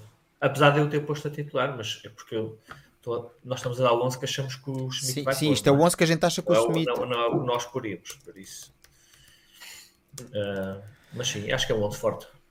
É assim, vamos Sim. então agora ver o 11 que o João escalou para esta partida e se o João tivesse na cabeça do Roger Schmidt, ele acha que o Roger Schmidt vai alinhar assim este 11. Queres passar a explicar, João? Uh, sim. Uh, portanto, a defesa pus igual à tua. Penso... Ah, não, não pus o Otamendi e vou explicar porquê. Porque tive, tive mesmo quase, quase, quase para pôr o Morata, um, como tu puseste. Uh, só não pus porque acho que já vai haver muitas mudanças na defesa, nomeadamente o João Vitor à direita, o Austin já à esquerda, nenhum deles é lateral de raiz. Uh, e então eu acho que apesar do Otamendi ter feito uma viagem longa e jogos pela seleção, ele o ano passado também fez e a verdade é que depois quando chegava era titular e acho que vai ser igual. Se nós tivéssemos a nossa defesa toda bem, com o Bar na direita e o Bernardo ou o Jurasek na altura, não sei qual é que vai ser titular uh, eventualmente, se tivesse a defesa toda bem, um, eu acho que ele poria o Morato. Como estamos a jogar já com dois laterais adaptados, eu acho que vai ser importante ter ali o Otamendi e, e, e então por isso é que eu pus ali. Uh, o resto, não pus, tive também pensar em pôr o Austin já à direita e o Bernardo à esquerda, mas acho que ele ainda não tem ritmo, até porque ele estava a treinar à parte no PSG. Uh, acho que se ele viesse um bocadinho mais ritmo de lá, possivelmente poderia jogar agora, mas como estava a treinar à parte, acho que ainda não terá esse ritmo, senão também seria titular agora. Um, ah, na baliza pus o Turbin, mas a verdade é que o Turbin também não treinou com a equipa. Eu, eu quero acreditar que é agora que ele vai entrar, porque lá está, como tu disseste, é um guarda-redes que custou 10 milhões, ele não veio para ser suplente do Samuel Soares, senão não se tinha gasto dinheiro. Um, eu quero acreditar que é agora que ele vai entrar, mas a verdade é que foi, foi a seleção da Ucrânia, não jogou, mas uh, não treinou também com a equipa, portanto, aquela parte de se entrosar mais e conhecer melhor os companheiros também não, não, não passou por ele, mas vamos a ver. Eu penso que era uma boa oportunidade dele entrar. Uh, meio campo, os Coxo e o João Neves, acho que, acho que é mais que suficiente. O João Neves, apesar de ele ter jogado pela seleção sub-21, pá, não me venha com conversas, já é um meio 18 anos, ele tenta passar os jogos todos a correr para trás e para a frente, tem mais do que energia para isso. Uh, o trio atacante pus o mesmo que tu, porque acho que exatamente pela mesma razão. Di Maria vem cansado, fez o jogo lá na, na Bolívia, acho que não, não foi a altas altitude, altitudes. Uh, precisa, precisa provavelmente descansar. O Neres também está a jogar muito bem desde quando tem entrado, por isso, e dois, os outros dois, o Rafa e o João Mário, têm estado também muito bem. Na frente pus o Musa, porque um, acho, acho que o Roger Schmidt vai continuar a dar-lhe a oportunidade, apesar de eu pessoalmente gostar mais do Arthur Cabral, e se fosse o meu 11 eu poria o Arthur Cabral. Uh, até porque lá está, ele sim beneficiou desta pausa de duas semanas de pausa no campeonato para treinar e para se entrosar com a equipa, uh, mas também pelo que o Schmidt fez no último jogo, deixar o Musa quase até aos 80 minutos para ver se ele marcava o gol, acho que não faria sentido agora tirá-lo, apesar de ele não ter marcado, mas a verdade é que, é que o deixou lá quase o jogo todo por causa disso. Uh, acho que agora também não faria sentido tirá-lo, portanto acho que vai ser o Musa o titular. E o Arthur Cabal provavelmente entrará mais cedo, volta dos 60 minutos, é a minha previsão. Aqui no chat o Luís diz que quer ver o meio campo com Florentino, Arce e Coxu. No meu 11 eu tinha posto o Tino e o Coxu e acho que num jogo contra o Vizela em que o Vizela vai jogar em bloco baixo, muito, vamos ver muito mais o Arce fazer parte do tridente do meio campo do que propriamente do quarteto defensivo. Sim, Até sim. porque o João Vitor, de base, como a gente sabe, é um sim, defesa central e acho que o Benfica, como eu Transformas-te quase num 3 num 3-3-4. Sim, num 3-3-3-1, uma coisa assim do género. Acho que o João Vitor vai acabar por fechar a, a direita direita e o Arsenal à esquerda quando estivermos a defender, mas quando estivermos a atacar, o Arsenal vai estar quase sempre da linha do meio campo para a frente, como já fez no jogo com o Guimarães, quando tínhamos superioridade numérica, e o João Vitor vai fechar mais na posição de terceiro central quando o Benfica estiver a, a atacar, porque não estou a ver o João Vitor estar a fazer a desdobragem por trás do Neres. Aqui o Sérgio diz ainda que a gente só sabe criticar. É assim, a gente não está a criticar. Eu, pelo menos eu esta noite ainda não critiquei nenhum jogador. Eu disse simplesmente, e até disse que o Samuel tem tido um bom desempenho com a camisola do Benfica e o Musa igualmente. Mas, na minha opinião, Arthur Cabral e Trubin têm mais qualidades. Não quer dizer que esteja no melhor momento de forma. Tal e qual como eu acho que Neres tem mais qualidade que João Mário ou que Rafa, estamos a falar de qualidade técnica, mas no entanto, quer João Mário, quer Rafa apresentam o melhor momento de forma. E eu só pus o Neres titular no meu 11 porque acho que o Di Maria vai estar cansado de ter vindo jogar a seleção. Mas é lógico que o Di Maria é um jogador de qualidade muito superior. Outra coisa que eu não disse na minha análise e que estava à espera de vocês começarem a analisar o vosso 11 para dizer, uma das ou seja, a principal razão que me leva a poupar jogadores como o João Neves, que o João aqui não poupa o Otamendi, por exemplo, que eu disse que vão vir cansados da seleção. Tu disseste sim, é verdade que o Otamendi normalmente joga os minutos todos e que o João Neves é novo, mas na próxima semana iniciamos a Liga dos Campeões. E com esta deixa passa então para o Tony. Tony, que escolheu então assim o 11 dele com Turbino na baliza, tal e qual como eu e o João. Sim. Eh, un, no se puede trocar 11, ¿no? A ver, fiz muchas, muchas alteraciones. Eh, Trubín, eu ya eu achaba que a, a pasada semana ya iba a ficar no 11, entón eu vou continuar diciendo cada semana algún día acertaré. Nada, eu acho que, que, que, o, que o Parachen vai ser eh, certo para esa transición de Samuel a Trubin. Eh, despois, eh, apuesto en Joao Víctor, eh, Guacho, que es de, las pocas. También oye Tiago Bella, que probaran con él de lateral. He Guacho, que va a ser Joao. Después eh, repito con Antonio Tamendi. He Guacho, que puede ser buen momento para hacer descansar a, Otamendi después de tantos minutos y que cuatro o dos días después eh, vamos a jugar con Salzburgo en casa. Más Hacho que va, que va a repetir. el lateral izquierdo, más puedes jugar de todo. Florentino de Coxu, y después repito a línea de tres, bueno, repito con los cuatro. Di María, Rafa, Joao y Musa.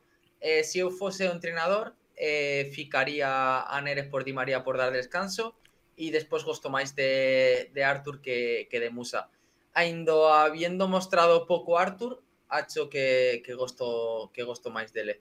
Musa para mí me gusta, para es duro como siempre decimos decirlo, más gusto para los minutos finales, para desatascar partidos, e para segundas partes, mas não para, para titular. Não para titular, é isso aí. O, o, Luís diz aqui no chat que o Cabral parece um Musa 2.0. Será que vai evoluir no Benfica? Não, ah, a mim para, não me parece. É, aquilo para que já mim, vimos, sim. o que vimos do, do Cabral numa equipa mais pequena, e vamos usar o exemplo do Basileia, é a, o Musa no Boa Vista, que foi a equipa mais pequena que o Musa jogou antes de ir para o Benfica, está a anos-luz do Cabral do Basileia. E estamos a falar com jogadores sensivelmente da mesma idade.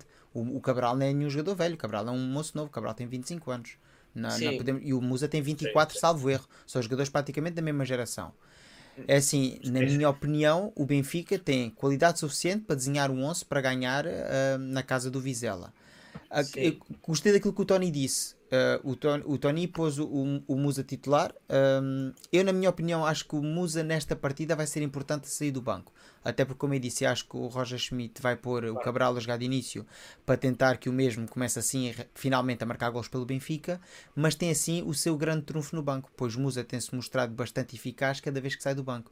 E na minha opinião, Roger Schmidt prefere guardar talvez o jogador que tem melhor eficácia neste momento para uma segunda parte, se eventualmente o Benfica chegar aos 60 ou aos 70 minutos empatado 0 a 0, que oxalá que não, porque eu acho que o Benfica tem capacidade suficiente para chegar ao intervalo a ganhar por 2 ou 3 a 0, e é isso que espero no jogo deste sábado. Mas por acaso isso tal não ocorrer, o Benfica passa a ter assim armas no banco, ou seja, se voltarmos aqui ao 11 que eu tinha posto em campo, ou seja, que eu acho que Roger Schmidt vai usar, se, se ele fizer alinhar um 11 como o que eu estou aqui a propor, ele teria no banco então Di Maria, João Neves e Musa.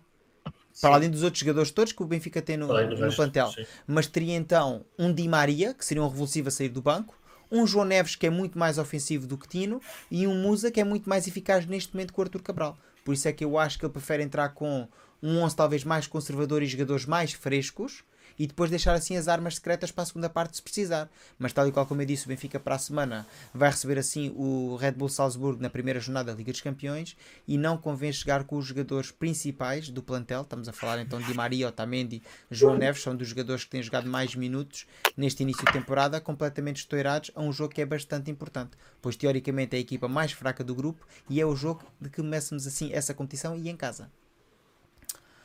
Sim, sim. É assim, vai, vai ser importante, como tu disseste, chegar à vantagem cedo, né? marcar, controlar o jogo, não passar por grandes sobressaltos uh, e ganhar tranquilamente, esperamos nós. Uh, por, mesmo por causa disso, por causa do jogo da Champions da semana que vem. Agora, né, o, que é, o que no papel às vezes nem sempre se concretiza, vamos a ver, mas seria, seria importante ter esse jogo, um jogo tranquilo, uma vitória confortável Eh, uh, esperemos que os jogadores correspondam dentro do campo. Sí, eu acho que, o sea, é, é moi importante o jogo de 4 días despois contra Salzburgo, mm. mas fiquei unha alineación un pouco máis continuista con a, con a pasada semana, a pasada jornada, porque acho que leva que de, querer dar continuidade ao que foi o mellor jogo da, da época até, até o momento. Sí. E e acho que vai, que vais que vai ser por eso, porque por lo que eu, eu apostei nesa alineación.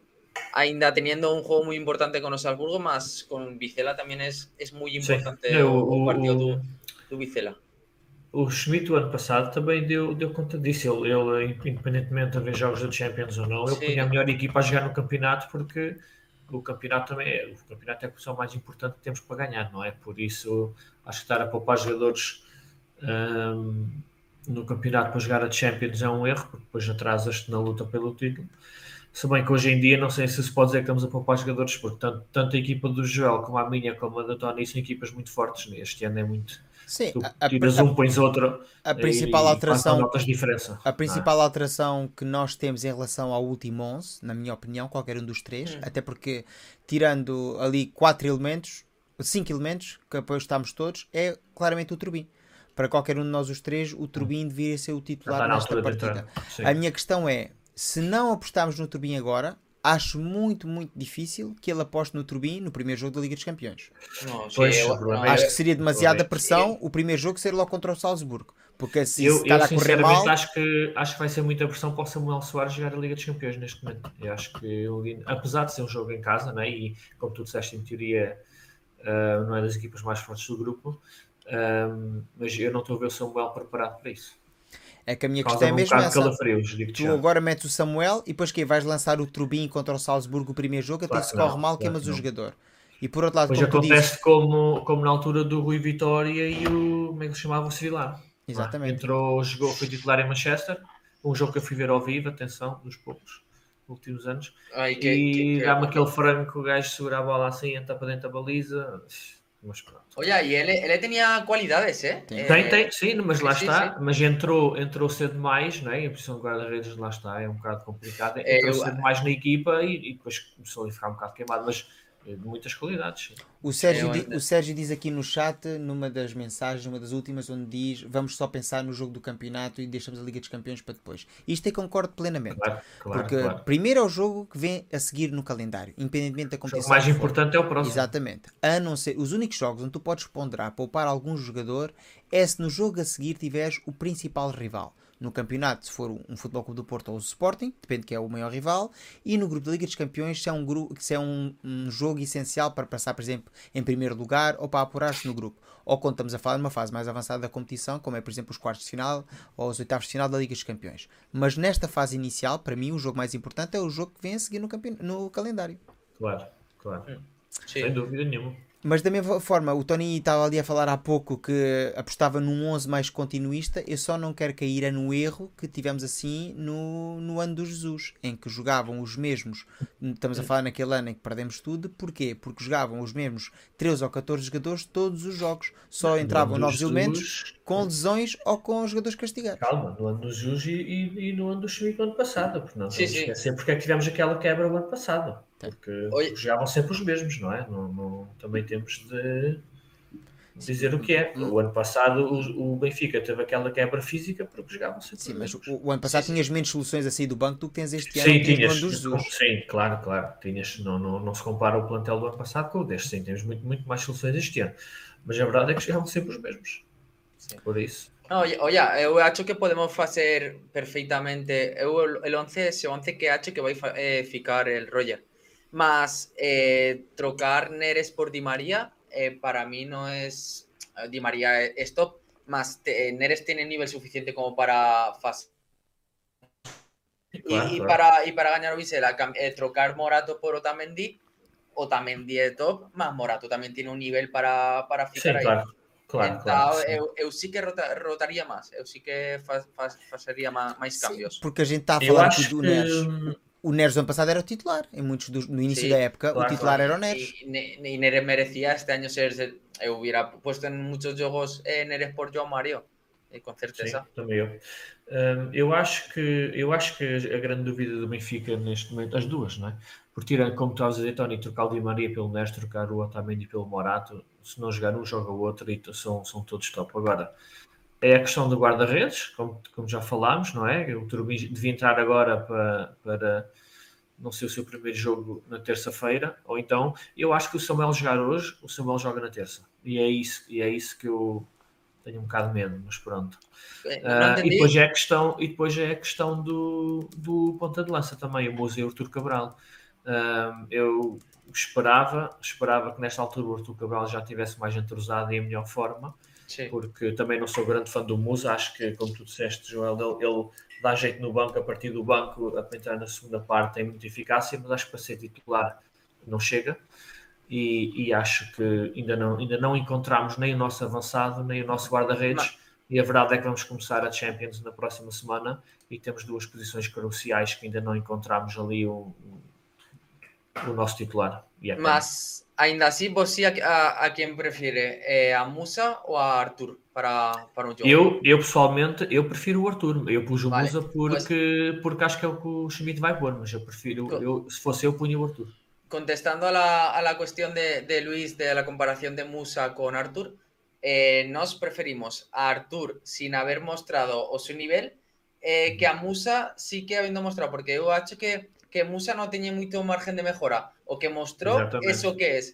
Y Arthur no mostró casi nada. Y ainda así preferimos a Arthur. Entonces, para mí sí que, contestando a Luis, sí que va a evoluir mucho y va, va a dar mucho esta, esta época para nós. Eu também penso que sim. Quero animar as pessoas do chat a darem a sua opinião. Temos aqui a opinião do Rui. O Rui diz que não consegue ver o Musa como titular.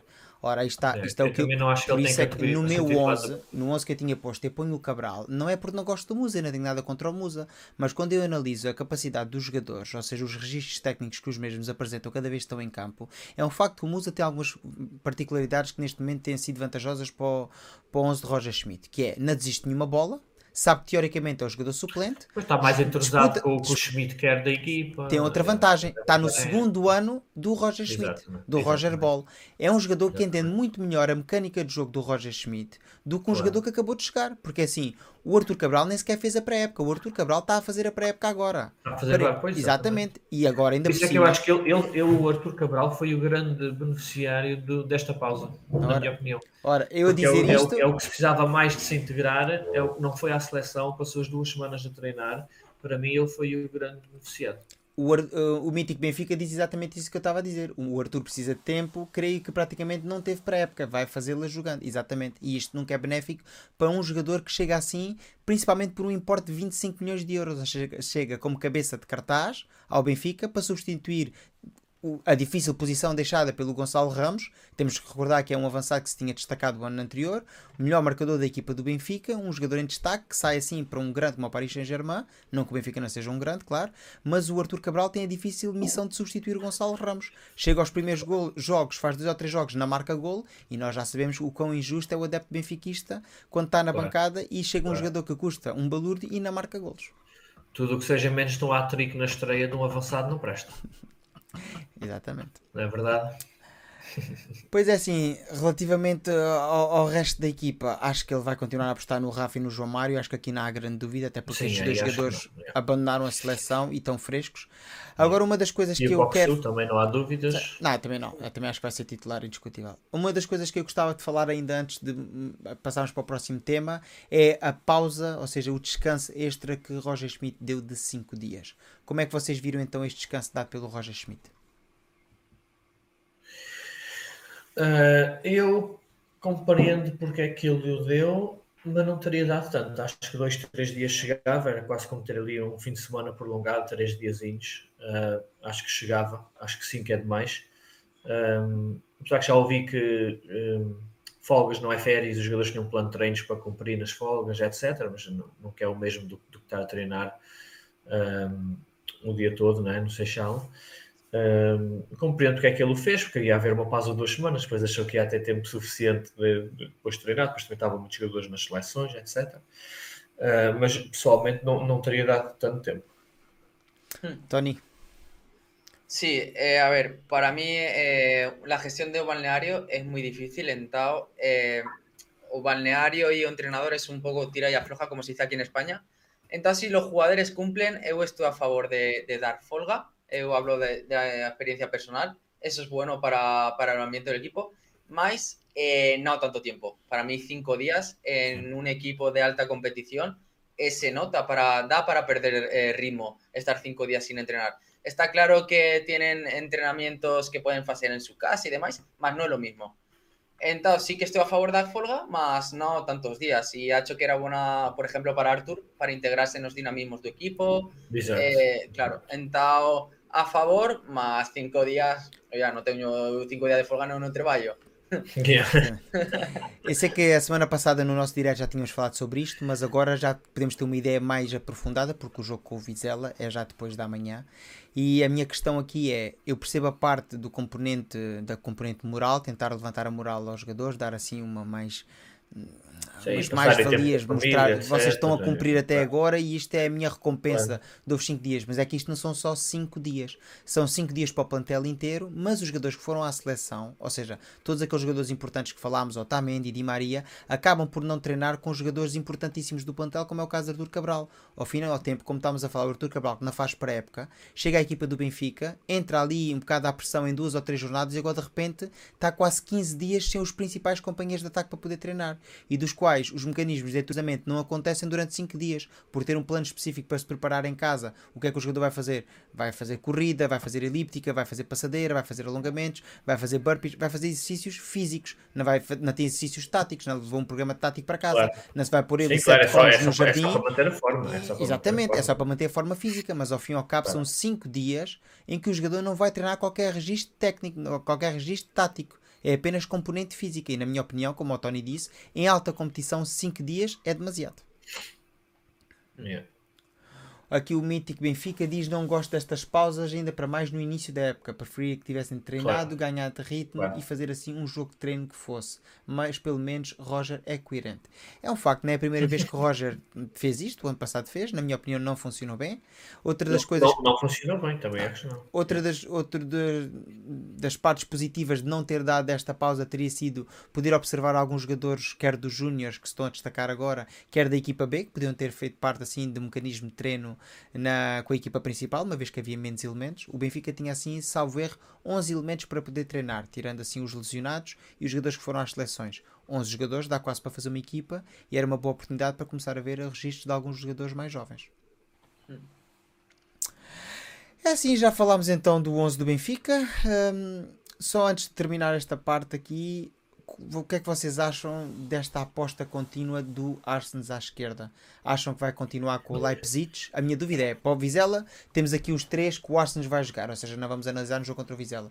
Mas acham que isto é para continuar? Acham que gradualmente Mas, o Bernat chegará à equipa? Fa falas de, quando, de agora ou quando o Bernat eh, chegar à equipa? Não, estou a dizer, acham que o Arsenal vai ser também o titular agora nos próximos jogos? Está aqui para continuar a ser titular?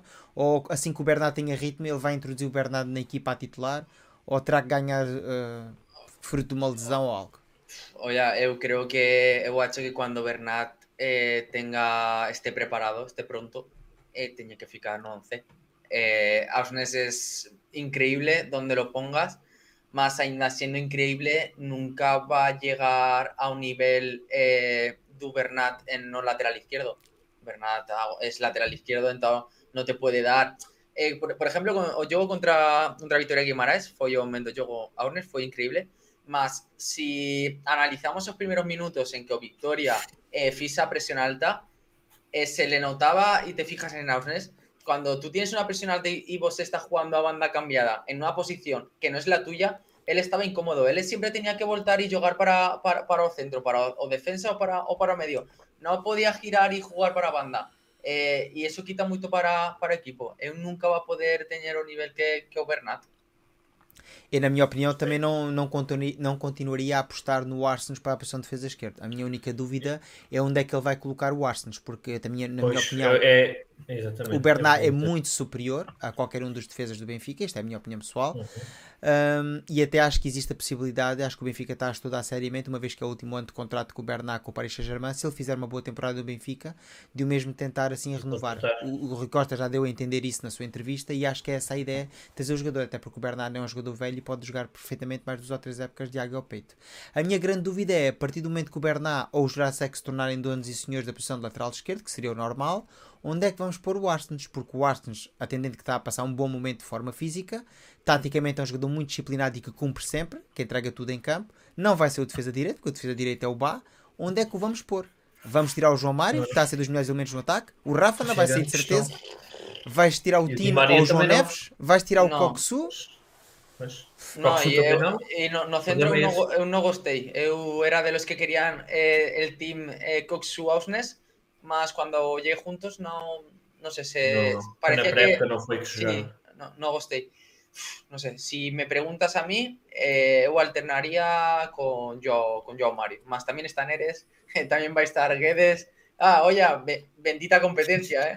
Sí, pois é. São boas notícias para o Benfica. É isso mesmo. São boas notícias para o Benfica. É. Assim, uma coisa é certa, a época é longa e para quem já viu o calendário do Benfica, o Benfica vai ter um calendário bastante, bastante atarefado até o final do ano 2023. E para quem não viu esse calendário, eu decidi trazer aqui esta noite o calendário oficial do Benfica que foi lançado no dia de ontem até o final do ano. E temos então o Benfica que vai agora à casa do Vizela, depois iniciar a participação na Liga dos Campeões e depois vai novamente jogar fora para o campeonato. Vai sim jogar a difícil deslocação a Portimão para depois receber o Porto e fechamos assim o ciclo de setembro. Depois o Benfica terá cinco jogos no mês Tens de outubro. Exatamente, temos o Inter logo a seguir, depois vamos ao Estoril se repararmos, o Benfica tem três saídas. Temos aqui Vizela, Portimonense e Estoril. E o único jogo em casa no meio para o campeonato é com o Porto. Estamos a falar de quatro jogos, é. teoricamente difícil. Está bem que as outras equipas são chamadas pequenas, que é o, Vizil, o Vizela, o Portimonense e o Estoril, mas são deslocações. E nos intervalos o Benfica tem os jogos da Liga dos Campeões, no qual recebe o Inter, teoricamente a equipa mais forte do grupo. Depois Vai- existe vai assim, existe uma paragem, depois vem o duplo confronto com a Real Sociedade e depois já começa jogos mais fáceis teoricamente, onde o Benfica vai receber o Casa Pia, onde... mas depois temos então novamente uma deslocação difícil a Chaves, a deslocação ao Aroca, a deslocação à Real Sociedade e a recepção ao Sporting, ou seja, Sim, acaba... sim, vai e depois ser recebemos o Inter.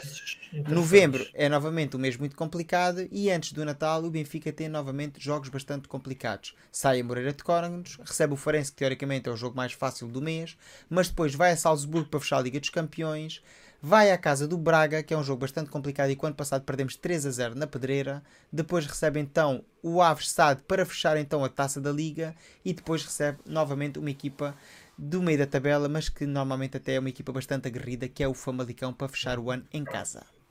Como é que vocês veem este calendário? Sei que o Tony já observou o calendário, pois já postou nas suas redes sociais qual é os jogos que o mesmo vai estar presente. Por isso é que eu também trouxe aqui hoje, porque sabia que o Tony já analisou este calendário. Sí, eh, calendario condensado, eh? Eu estive analizando para ver que a que jogos iba e non iba Fu, e, non, e non sabía escoller, eh? Eh, a moito. Nada, eu acho que vai ser clave eh, las rotaciones. Eh, vai ser moi importante porque tenemos moitos, moitos jogos en, en tres meses e a gestión de balneario que faça, que faça Roger vai ser moito, moito importante. Sim. E fe- felizmente este ano temos essas opções para rodar, não é? Porque Sim. Estávamos agora a falar onde é que encaixa o Austin, quem é que tiras, quem é que não tiras. A verdade é que temos ali de um molho de jogadores. ah, qualquer um pode ser titular sem se perder muita qualidade de jogo, não é? especialmente no meio campo e aquele trio de ataque. Ah, acho que quando encontrarmos o nosso avançado, que eu espero que seja o Artur Cabral, que ganhe a sua forma rapidamente, uh, e assentarmos o guarda-redes, acho que vamos ter uma equipa fortíssima e, e- e mudando um jogador, dois, uh, três até, não se vai notar grande diferença. E Hum. isso cabe depois ao, ao uh, treinador fazer as mudanças que ele, que ele achar por bem, mas acho que qualquer, qualquer escolha que ele faça, vamos ter uma equipa forte. Agora é um calendário difícil porque é, é- é muito cheio, não é? Vamos Sim. basicamente jogar eh, ao fim de semana e meio da semana, quase até ao fim do ano, não é? Há aí poucas semanas em que não tenhas dois jogos, não é? Sim, é assim, por um lado é bom para manter assim a competitividade, eh, mas eu acho que há aqui um problema grande. Se o Roger Schmidt continuar a apostar no seu modelo ideológico, que é um modelo de poucas rotações, é o típico treinador de, de tem um bloco central eh, de jogadores, tem o que a gente chama um núcleo duro na equipa, a sala de máquinas não mexe muito normalmente, é, caracteriza-se por ter um jogador pivô em cada uma das secções, que é neste caso o Otamendi, o Coxu, o Rafa e será possivelmente depois o ponta de lança vai fazer uma espinha dorsal e depois vai ter aqueles jogadores que nunca vai mexer na equipa a não ser que haja lesões. Dificilmente um Di Maria sairá do 11 e dificilmente um Alexander Bá ou um Tony Silva sairão do 11 se não for Não, por lesão ou castigo. Mas tu não estás a dizer que o Di Maria vai jogar nestes meses essa carrada de jogos todos aos 35 anos, pois não? E se Vai jogar? ter de rodar. Duvido. Não- Se jogar é assim. Não estou a dizer que não vai entrar, ser suplente e depois entrar. Eu estou a dizer se o Di Maria não vai ser titular nesses jogos todos. Não acredito. Não No- acredito. É assim, o Di Maria não, não é um jogador que tu possas olhar para o jogador pelo BI.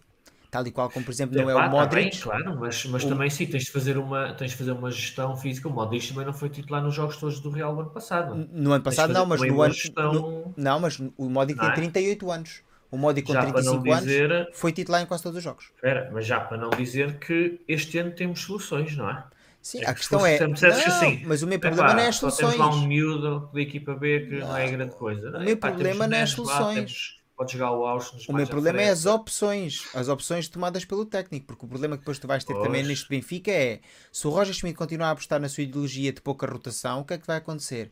Vai chegar a dezembro com jogadores pouco motivados e quando os Claro. quiseres meter em campo em jogos importantes, os jogadores terão motivação, porque tu tens o Neres o ano passado que arranca a época praticamente a titular no primeiro terço Claro. do ano, com- fez os jogos quase todos, jogou os minutos quase todos, foi o grande herói em Turim, por exemplo, foi o melhor jogador, o jogador mais destacado, a par do João Mário, hum, juntamente com o Enzo no primeiro terço da época, foram os três jogadores que se destacaram no Benfica, para do Gonçalo Ramos estar a marcar golos.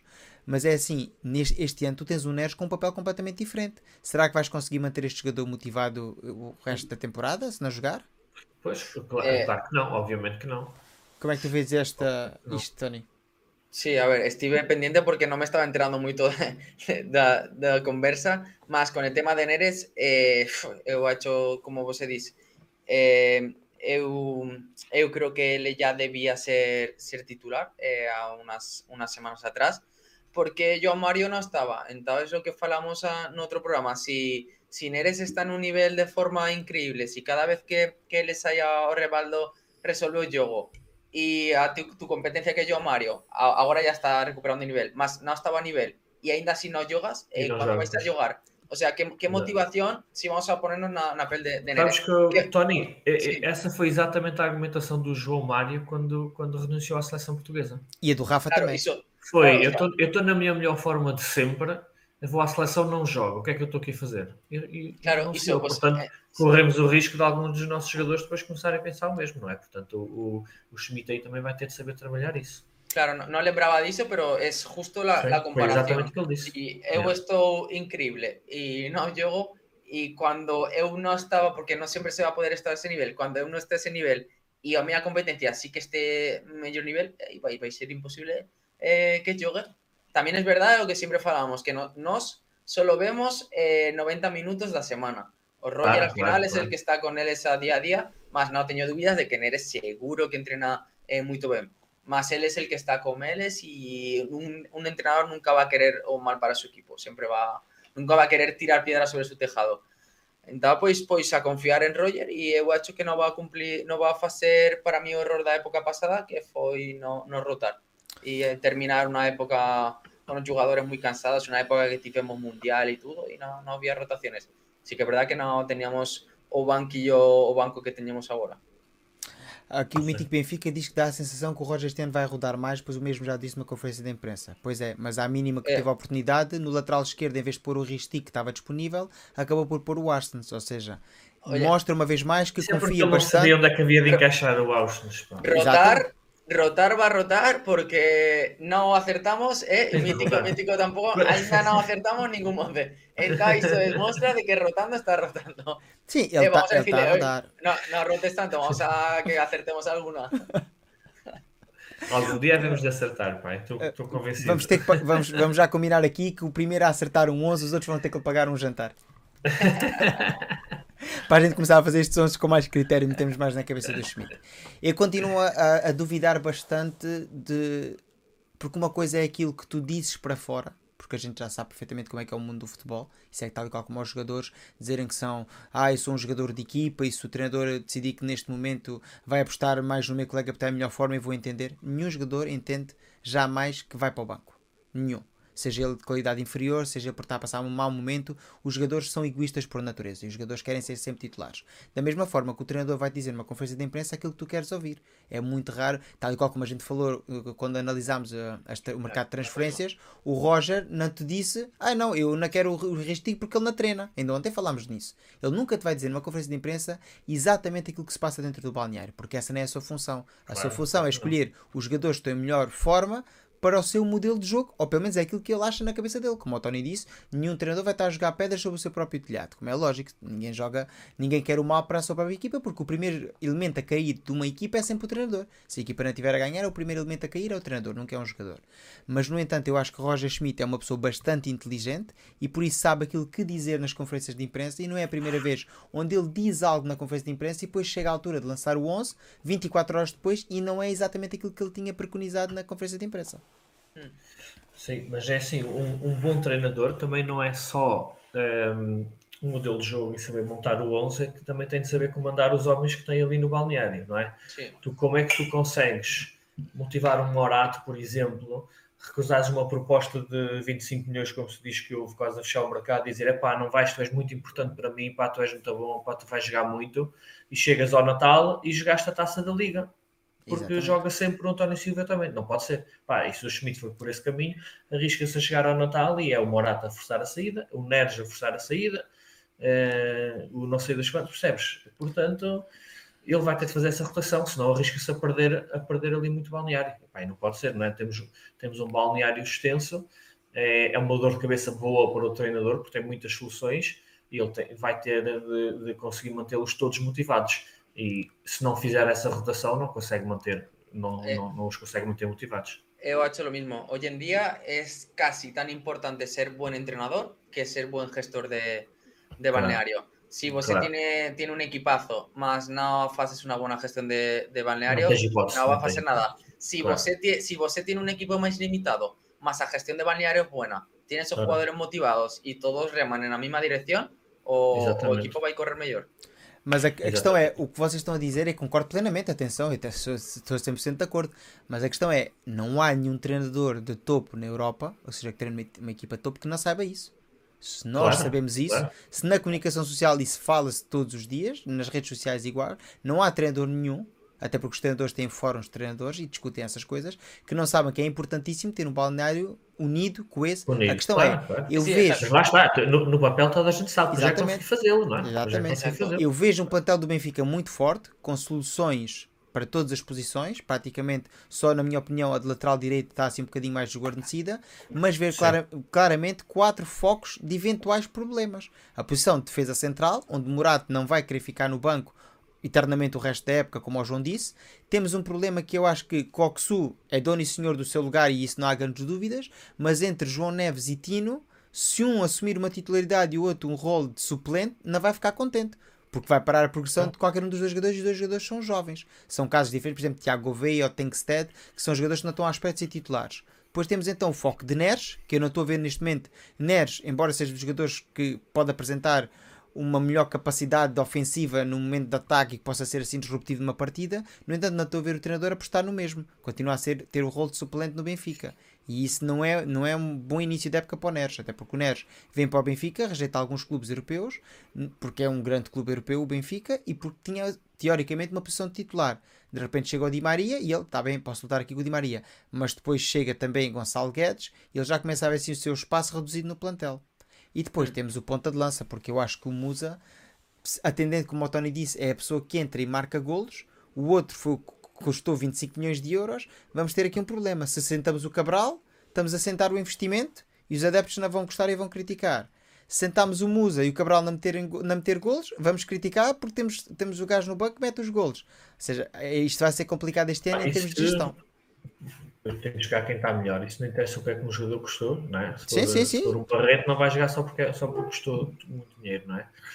Ahm, pá, e essa questão dos suplentes e dos titulares, hoje em dia há muitos jogos que decidem-se ahm, depois das substituições serem feitas, não é? E hoje em dia tu podes.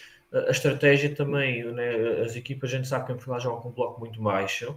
A estratégia também pode ser, vamos desgastá-los e aos 60 minutos temos aqui três gajos para desequilibrar e ganhas os jogos quase todos depois dos 60 minutos. Pá, isso também acontece muitas vezes hoje em dia, não é?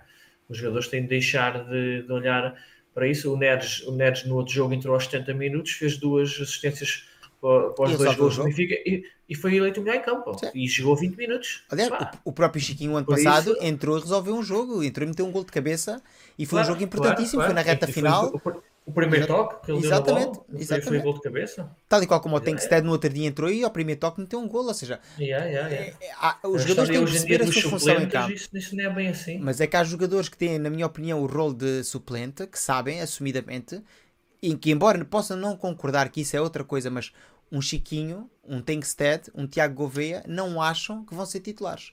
Sim, claro, claro. Poderão achar que têm potencial para ser titulares, mas têm a noção perfeita que não fazem parte das primeiras apostas do treinador. Mas o Neres, Tino ou Murato, que estamos a falar de jogadores teoricamente suplentes neste momento, estamos a falar neste momento, não é o que eu opino, é este momento do Benfica. O Tino parte como suplente atrás do Neves, à partida é o que tem evidenciado as últimas jornadas. Sim, sim. O Murato parte como suplente para o António Silva e para o Otamendi, embora tenha sido o melhor central na pré-época. E o Neres parte suplente para o Di Maria, a Rafa e João Mário. Acho que isto é um dado assumido. E vamos ver até que ponto é que o Roger Schmidt vai fazer aquilo que tanto promete, que é dar assim mais rotação. E acho que vamos já ver isso aqui no primeiro jogo da Taça da Liga. Aqui acho que não vai haver grande dúvida e ele vai rodar a equipa. Acho que não há grande dúvida. Eu quero ver é se ele vai rodar, por exemplo, em Vizela, em Portimão, com o Estoril, que são teoricamente jogos em que poderias rodar, porque ele não vai rodar com o Porto, ele não vai rodar com o Inter, ele não vai Claro. rodar para a Liga dos Campeões, Claro, de certeza claro, absoluta. claro. Ainda vai sair no jogo com o Salzburgo que vai dizer: não, não, para a semana vamos a Portimão e eu agora vou poupar os titulares porque para a semana vamos a Portimão. Não, eu estou a ver fazer isso, muito menos sendo o primeiro jogo em casa, onde vais receber uma equipa que é teoricamente a mais fraca e que ideal seria goleares em casa. É, exatamente, porque, porque é isso, um bom resultado e uma goleada, a diferença de golos, tal como vimos no ano passado, pode ser muito importante para determinar o primeiro, a diferença entre o primeiro e o segundo lugar do grupo. Né? O ano passado passámos em primeiro lugar do grupo por um golo. Por isso seria muito importante ganhar de forma convincente e com muitos golos. Exatamente. Va a estar equilibrado, ¿eh? A, a, el grupo está muy equilibrado. O doble emparejamiento con o Real es clave. Sí. Yeah. Vocês sabem, eh, agora só uma parte aqui, não tem muito a ver com o Benfica, mas um, o Arteta, o treinador do Arsenal, Sim, muito bueno. Sabes que no, no Arsenal não há suplentes. A palavra suplente está banido. Sabes o que é que ele chama? Sabes que é que ele chama? Como? Impactors impactadores, digamos. Seja, sim, é os revulsivos, é a palavra revulsiva. Exatamente. Teoricamente. Exatamente. É o que em Espanha se chama não, não, Ele, ele mas, não deixa ninguém chamar suplentes. Ninguém é mas, é suplente no Arsenal. Mas você... São jogadores que vão entrar, sim. são jogadores que vão entrar para mudar o jogo. Pre é, pergunta... é, a mentalidade que ele está a incutir ali. Pergunta, é isso que Sí, preguntan eres si él quiere ser Impactor. olha, olha, Impactor ou não, o Neres já foi com, sim, 20 sim, minutos sim, foi considerado o melhor em campo e decidiu o jogo. Para mí, con Neres y sobre con Neres y Morato son donde tenemos eh, los focos, mayor problema, entre comillas, problema. Eh, ha hecho que alternancia entre Coxu y John Neves no o van a entender bien. Y, pero, pero Morato, Morato y Neres, no. Es más, eu acho que si continúa, si continúa así, Neres tiene muchas posibilidades no mercado de inverno eh, si llega una oferta. Eu acho que o Neres e o Morato, se, se não houver essa rotatividade, o Neres e o Morato vão querer os dois sair no, no mercado de inverno. Sí, o como mínimo van a ficar presión con, para, para sair. Sí. O resto que dijeres de Artur y Musa, eu acho que al final, con o tiempo, Artur vai ser titular. E, e Florentino e João Neves acho que para mim não, não vai ser problema. Eu também acho que ainda vai haver problema. Estavas a falar de impactas e ainda precisamos de ir ao Arsenal. Tu foste campeão com o Trapatoni e o impactor foi o Mantorras. O Mantorras saía do banco e resolvia os jogos. Sim, mas o Mantorras sabia... É, sim, mas, mas, eles, é, mas eh, o que eu estou a dizer é não é, não é só... É a mentalidade mesmo que o Arteta quer incutir sim. nos jogadores, porque eles, a gente, o Mantorras, claro, deles provavelmente temos esse campeonato, mas era o suplente e toda a gente chamava suplente, estás a perceber? O Arteta não, não quer que ninguém sim, chame sim. suplente. Yeah, oh, yeah. Ele, eu, ele, não tem, ele não tem titulares nem suplentes, tem o 11 inicial e tem os impactos. Eu, eu entendo isso e estou a favor quando hay, quando rotan, quando os jogadores rotan e, vos, sí. um ponto que casi não sabes ni quem é o titular ni quem claro, é, el, el, ni quién es el suplente. Mas si no rotas, eh, no tiene sentido. Pues, claro. Mas isso é um modelo muito da escola do Barcelona, se a gente pensar. O Barcelona, claro que no tempo áureos tinha os grandes jogadores que não saíam, como o Iniesta, o Xavi ou o Messi. Mas o Barcelona sempre mas foi uma escola de rodar tudo. muito. Sim, por isso é que todos os jogadores treinam as, as posições todas do meio campo para a frente e acabam por conseguir yeah. Meter jogadores ali naquele modelo de jogo e os jogadores vão entrando e saindo não há assim Olha, grandes diferenças.